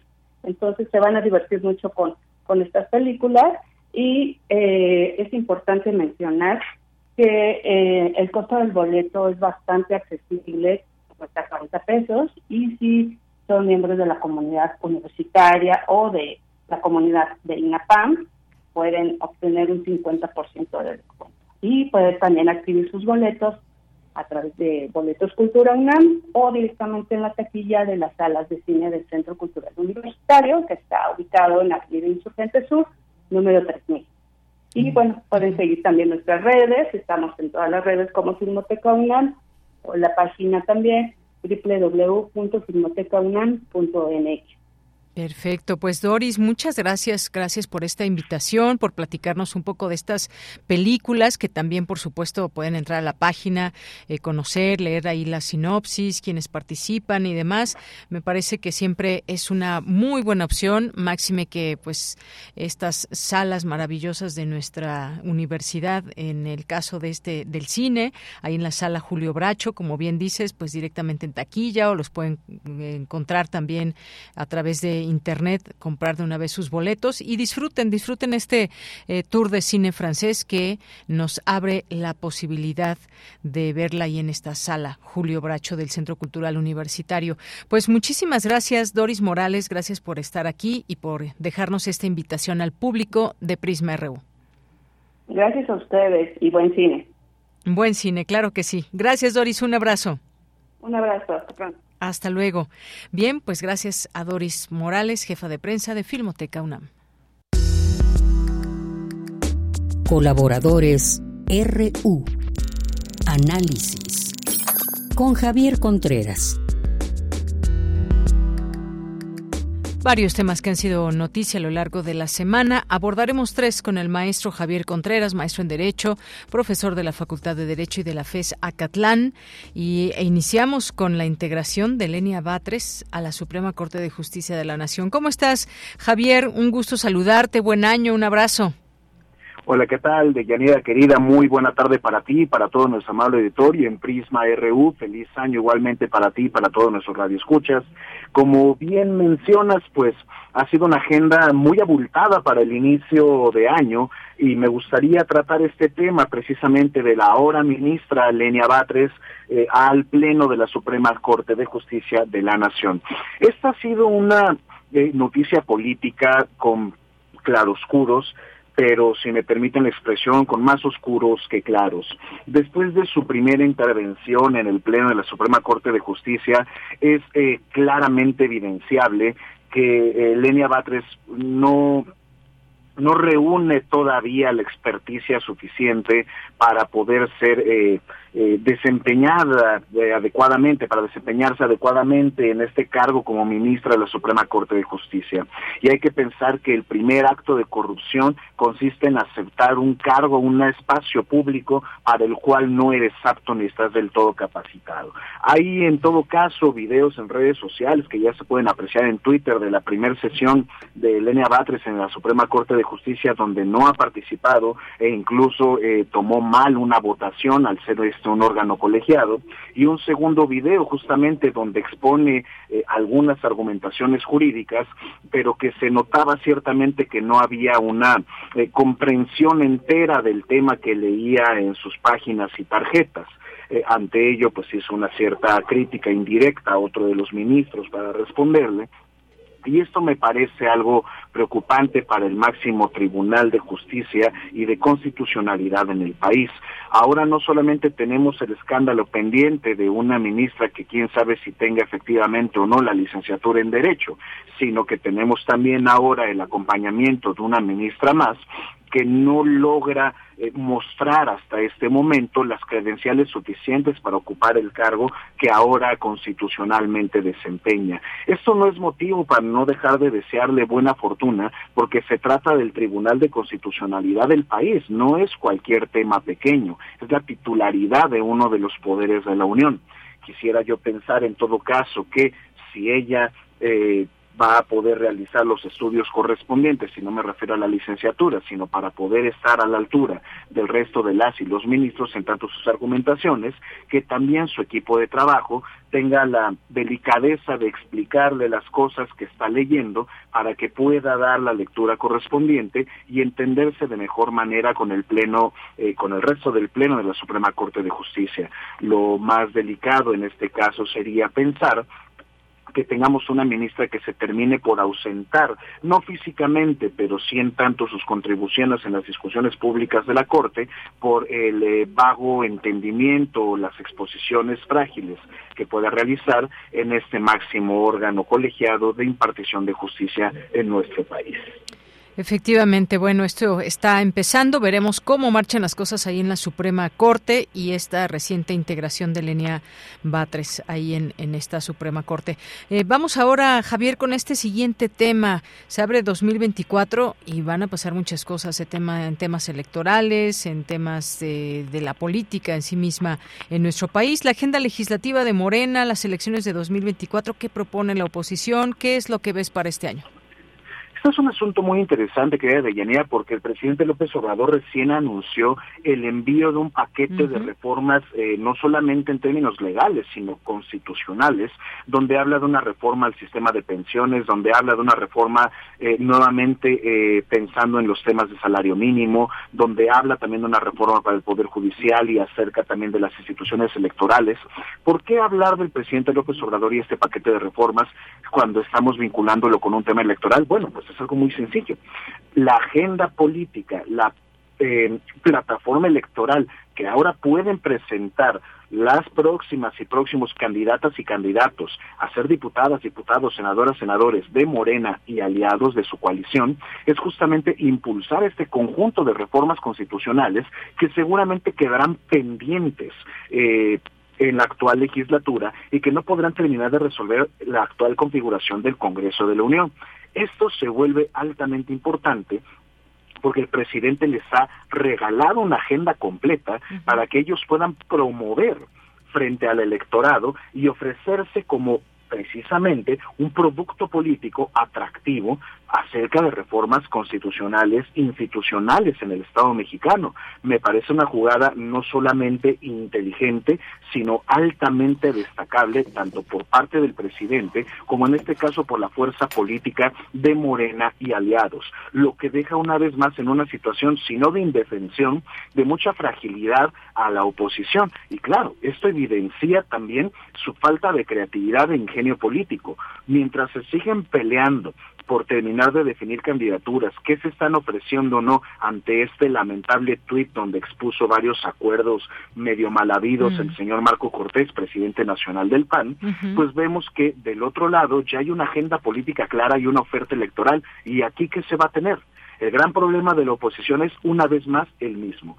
No entienden que no entienden y no tienen nada nuevo que ofrecerle a la ciudadanía. Y seamos claros, si la única oferta electoral que va a tener la oposición es no van a ser iguales que Morena y aliados, van a ofrecer algo diferente y van a recuperar la institucionalidad mexicana, pues perdonen, pero si su oferta es regresar al orden político de 2018 y para atrás, no hay nada que ofrecer salvo el pasado reciente.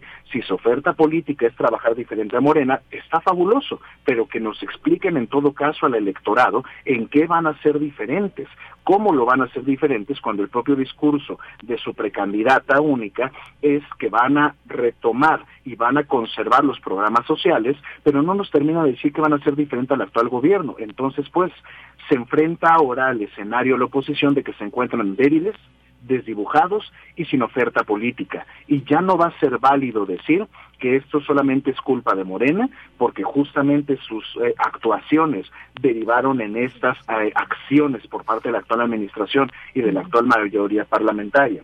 En conclusión, me parece que la oposición no solamente está evidenciando su falta de creatividad y oficio político, sino que se encuentra en una situación que me atrevería incluso a calificar de desesperada, puesto que no existe programa alguno que ofrecerle al electorado. ¿Por qué? Porque no hay nada de ingenio donde se nos ofrezca una alternativa real. Y esto que nos dice, pues nos dice que no hay algún destino posible que se encuentre de aquel lado de la balanza electoral, al menos no por hoy. Ojalá que activen esos focos de creatividad y no para convocar al voto por ellos de ninguna manera, nada más lejano a mis preferencias políticas, pero sí cuando menos para que piensen en un escenario medianamente competitivo y que no vuelvan a barrer el piso con ellos. Muy bien, Javier. Oye, y pues después, para después dejamos este tema, porque en este escenario de Morena, de la oposición, pues ahora ya hay precandidato de Movimiento Ciudadano, un joven, para seguir bajo esa línea que había empezado Samuel García. ¿Y cómo va a impactar en el tablero electoral? Lo dejamos para la siguiente semana, para seguir hablando de cómo van estos movimientos del ajedrez político en México. Eh, Javier, muchas gracias.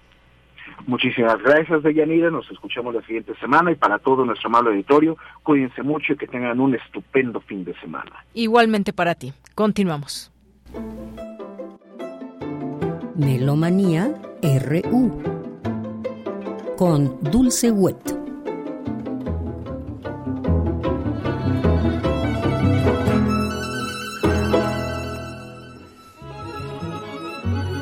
Bueno, ya está aquí Dulce Wet, que nos tiene su melomanía de hoy. ¿Qué tal, Dulce? Buenas tardes. Muy buenas tardes, eh, muy buen provecho, muy buen viaje.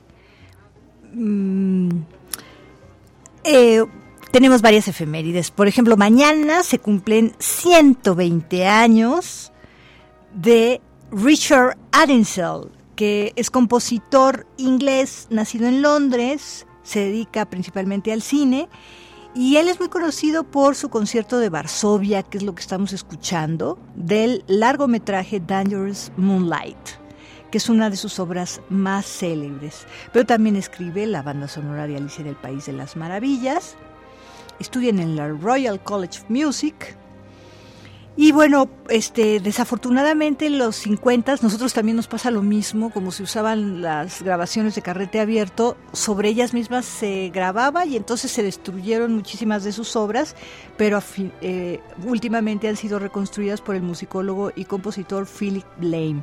Esto que estamos escuchando, el concierto de Varsovia, es con Philip Roque en el piano, la RTE Concert Orchestra, dirigidos por Proncias O'Dwayne. Esto es el álbum, se llama Warsaw Concerto y otros conciertos también de piano para el cine, editado en 1998 en Alemania por HNH International LTD. Y hablabas de, bueno, es muy interesante seguir todo el noticiario y después ver cómo se insertan nuestras colaboraciones, ¿no? Ayer en Cinemaedro eh, Carlos Narro nos hablaba de la importancia del cine en relación a incentivar un espíritu crítico, un pensamiento crítico. Y mira nada más qué sucede que tú sabes este enero y tuvimos un documental de Jessica Trejo, Inti realizado este por los 30 años del levantamiento de Chiapas con el EZLN y hemos tenido a lo largo de estos días algunas em, interesantes incursiones culturales al respecto, ¿no? Nuestra filmoteca de la UNAM hace un ciclo precisamente este fin de semana, empieza hoy y terminará el 18 de enero con em, varias funciones en la sala José Revuelta. Son dos películas, un lugar llamado Chiapas, muy interesantes, de Natia Weil, la canadiense que también dona todo esto a la Filmoteca, y otra, El corazón del tiempo, de Alberto Cortés. Y para eso nos acompaña el director de la Filmoteca, el maestro Hugo Villa. Muchísimas gracias por estar aquí, maestro. Este, pues estamos muy contentos de que se haga esto y digo, mm, es difícil decir contentos también al mismo tiempo que se sabe la reflexión, ¿no? Pero creo que más que en otro tiempo ahora que estamos preelecciones y todo, es muy importante hacer un sondeo, realizar mm, pues una revaloración, una reflexión acerca de estos 30 años y conocer exactamente qué pasó entonces y qué ha pasado hasta ahora, porque pues eso también nos sitúa como seres políticos y críticos en otro lugar, ¿no? Así es, nosotros estamos muy contentos de, de primero que me inviten a platicar aquí con ustedes pero también de revisitar eh, estos 30 años del lanzamiento zapatista en Chiapas.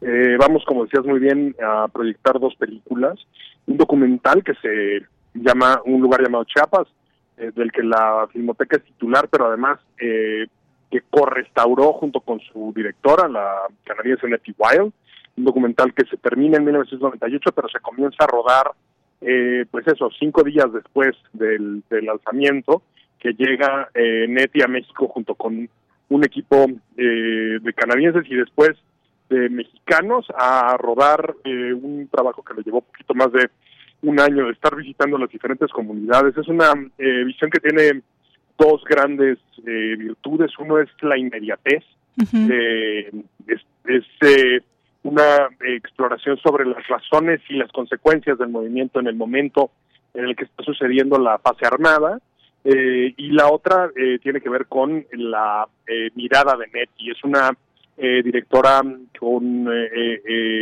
mucho cuidado, mucho mucha diligencia para acercarse a sus a los objetos, a las personas objeto de, de, su, de sus documentales y lo hace con muchísimo respeto a, las voces que esas personas tienen y no y no escribe pues sobre ellas ni, ni, ni las y ni las deja en mala posición siempre, ¿no? no las juzga. Y la otra eh, es una película que le fue muy bien eh, a Nettie, tuvo por ahí en el público en el Festival Cine de Berlín, el eh, selección oficial en Hot Dogs y, y, el equivalente al Ariel de la Academia Mexicana, pero de la Academia Canadiense, en su momento de su salida y además van a poder ver una copia restaurada recientemente, hace tres o cuatro años que se restauró esa película. Y eh, del otro lado tendremos Corazón del Tiempo, un film de Alberto Cortés, eh, rodado también en eh, la propia, en las propias comunidades zapatistas, con una nota además muy interesante que es justo a diferencia de la potencia industrial que suele tener el cine, que, un poco llega y acomoda tiempos y, espacios eh, para contar sus propias historias, el tránsito de Alberto y del equipo de profesionales del cine con los que Alberto hizo esta película reviste también muchísimo interés y se nota en, en la factura final de la película. Tenía que trabajar un poco alrededor, no solamente, por supuesto, de la aprobación de las propias comunidades, de, de, que pudiera estar trabajando ahí, sino también alrededor de incluso las eh, las cadenas de suministros, ¿no? No, no, pues, no podía llegar a una comunidad zapatista y bajar con 150 técnicos de cine y esperar que hubiera una comida lista como suele suceder cuando filmamos de manera industrial, sino que tenían justo que adaptarse a los tiempos y a las formas y a la, y a la participación comunitaria. Y entonces eh, creo que también es muy interesante la película, además de que el, tema y la y la y, la y el abordaje que hace del tema el propio Alberto es eh, eh, pues eso es una visión sí de un director que tiene su propia factura y su y su y una mirada potente pero hecha desde la participación comunitaria y desde la, la desde poder compartir la, la, la creación cinematográfica que es un un experimento con un resultado extraordinario en pantalla. Sí, creo que las dos propuestas tienen cosas mucho, muy interesantes. Creo que todavía nos seguimos cuestionando qué ha pasado y qué pasa. Y, por ejemplo, la gran virtud, como bien señalas, de Nettie Wild es como que todos están presentes, ¿no? Los paramilitares al mismo tiempo que los comunitarios, al mismo tiempo que el gobierno, al mismo tiempo que la que los personajes religiosos que también fueron dirigentes, ¿no? Como Samuel Ruiz, en fin y este eso nos hace em, pues tomar distancia, ¿no? De alguna manera perspectiva, podría decir. La otra, bueno, el tema del amor también, ¿no? Que, que es más fuerte, es hermosísimo como lo dice la protagonista, ¿no? Estoy con una emoción que, que, que con, la que no puedo, que es más fuerte que yo, ¿no? Que es lo más fuerte que he sentido, ¿no? Que es hermosísimo, ¿no? Y estarán pues en la sala José Revueltas, aquí en el, en el Centro Cultural Universitario desde el día 12 hasta el día 18. Hoy mismo eh, empieza, claro. Hoy mismo empieza. A y las pueden 12. Revisar, y pueden revisar en cartelera en filmoteca.unam.mx, ahí encuentran nuestra cartelera y, de hecho algunas les dan la posibilidad de comprar directamente sus boletos, los van a ir al sitio eh, de, de, Cultura UNAM y pueden comprar sus boletos. Y yo les recomiendo inclusive que en el día son tres funciones, 12 del día, 16.30 y 18.30 en la sala José Revueltas y estas películas están alternando, así que si se pueden ir a las 16.30 seguro ven dos, ¿no? O a las 12 y esa está también muy buena. Es una gran sugerencia. Sí, pues muchísimas gracias maestro, muchísimas gracias por estar presente y por traernos esta oferta tan pertinente y necesaria pues sobre todo ahorita que estamos ya en época preelectoral, para hacer una verdadera reflexión y conciencia de qué ha sido México en todos estos años y qué pueda ser, ¿no? ¿Cómo Gracias a ustedes. Al contrario, un abrazo.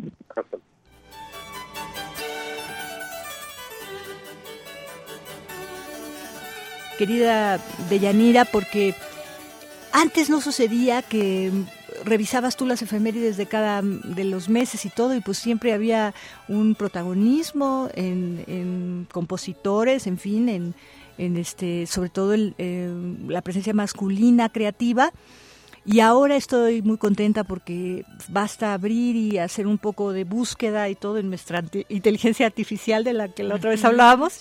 Y nos encontramos con efemérides interesantes también de mujeres en la música.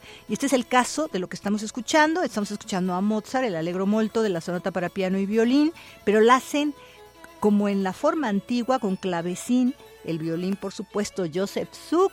Estábamos hablando de su abuelo, ¿no? Apenas que cumplió 150 años el 4 de enero este de nacimiento y para que veas cómo su nieto está tocando el violín y se toca también con viola da gamba este, esta música de Mozart, pero a la que estamos recordando especialmente es a Susana Rusikova, la clavecinista, nacida el 14 de enero de 1927, perdón, hace 97 años, intérprete de música clásica y barroca, fue la primera clavecinista, pero no nada más mujer, la primera, eh, el primer clavecinista más bien, en grabar las obras completas de teclado de Juan Sebastián Bach, ¿no? Eh, estas grabaciones realizadas en la época de los 60 y de los 70 por Erato Records. Ella fue encarcelada siendo adolescente en los campos de concentración nazi en Terezin y Auschwitz y después de la liberación fue transportada inclusive a los campos de exterminio de Bergen-Belsen, pero se salvó. En abril de 1945 regresó a Pilsen y ella fue esposa del compositor checo Víctor Calavis. Ambos se negaron a unirse al Partido Comunista de Checoslovaquia y entonces pues siempre se enfrentaron a la persecución política, ¿no? Ella actuó durante 50 años por todo el mundo y grabó más de 100 discos.